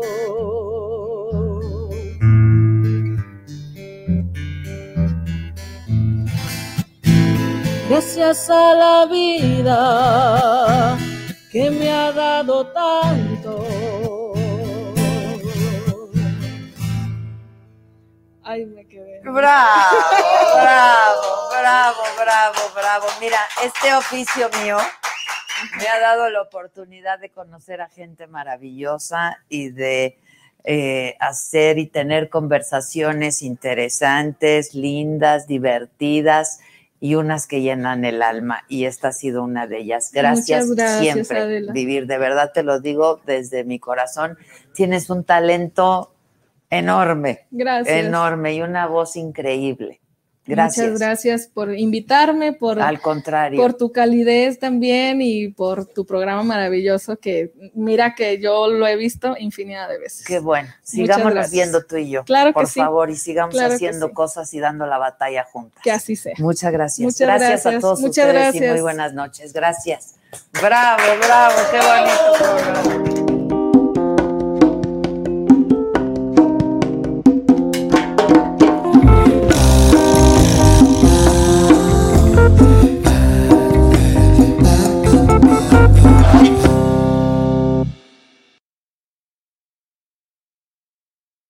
Con Verizon, mantenerte conectado con tus seres queridos es más fácil de lo que crees. Obtén llamadas a Latinoamérica por nuestra cuenta con Globo Choice por tres años con una línea nueva en ciertos planes al Nemery. Después, solo 10 dólares al mes. Elige entre 17 países de Latinoamérica como la República Dominicana, Colombia y Cuba. Visita tu tienda Verizon hoy. Escoge uno de 17 países de Latinoamérica y agrega el plan Globo Choice elegido en un plazo de 30 días tras la activación. El crédito de 10 dólares al mes se aplica por 36 meses. Se aplica en términos adicionales. Se incluye hasta 5 horas al mes al país elegido. Se aplican cargos por exceso de uso.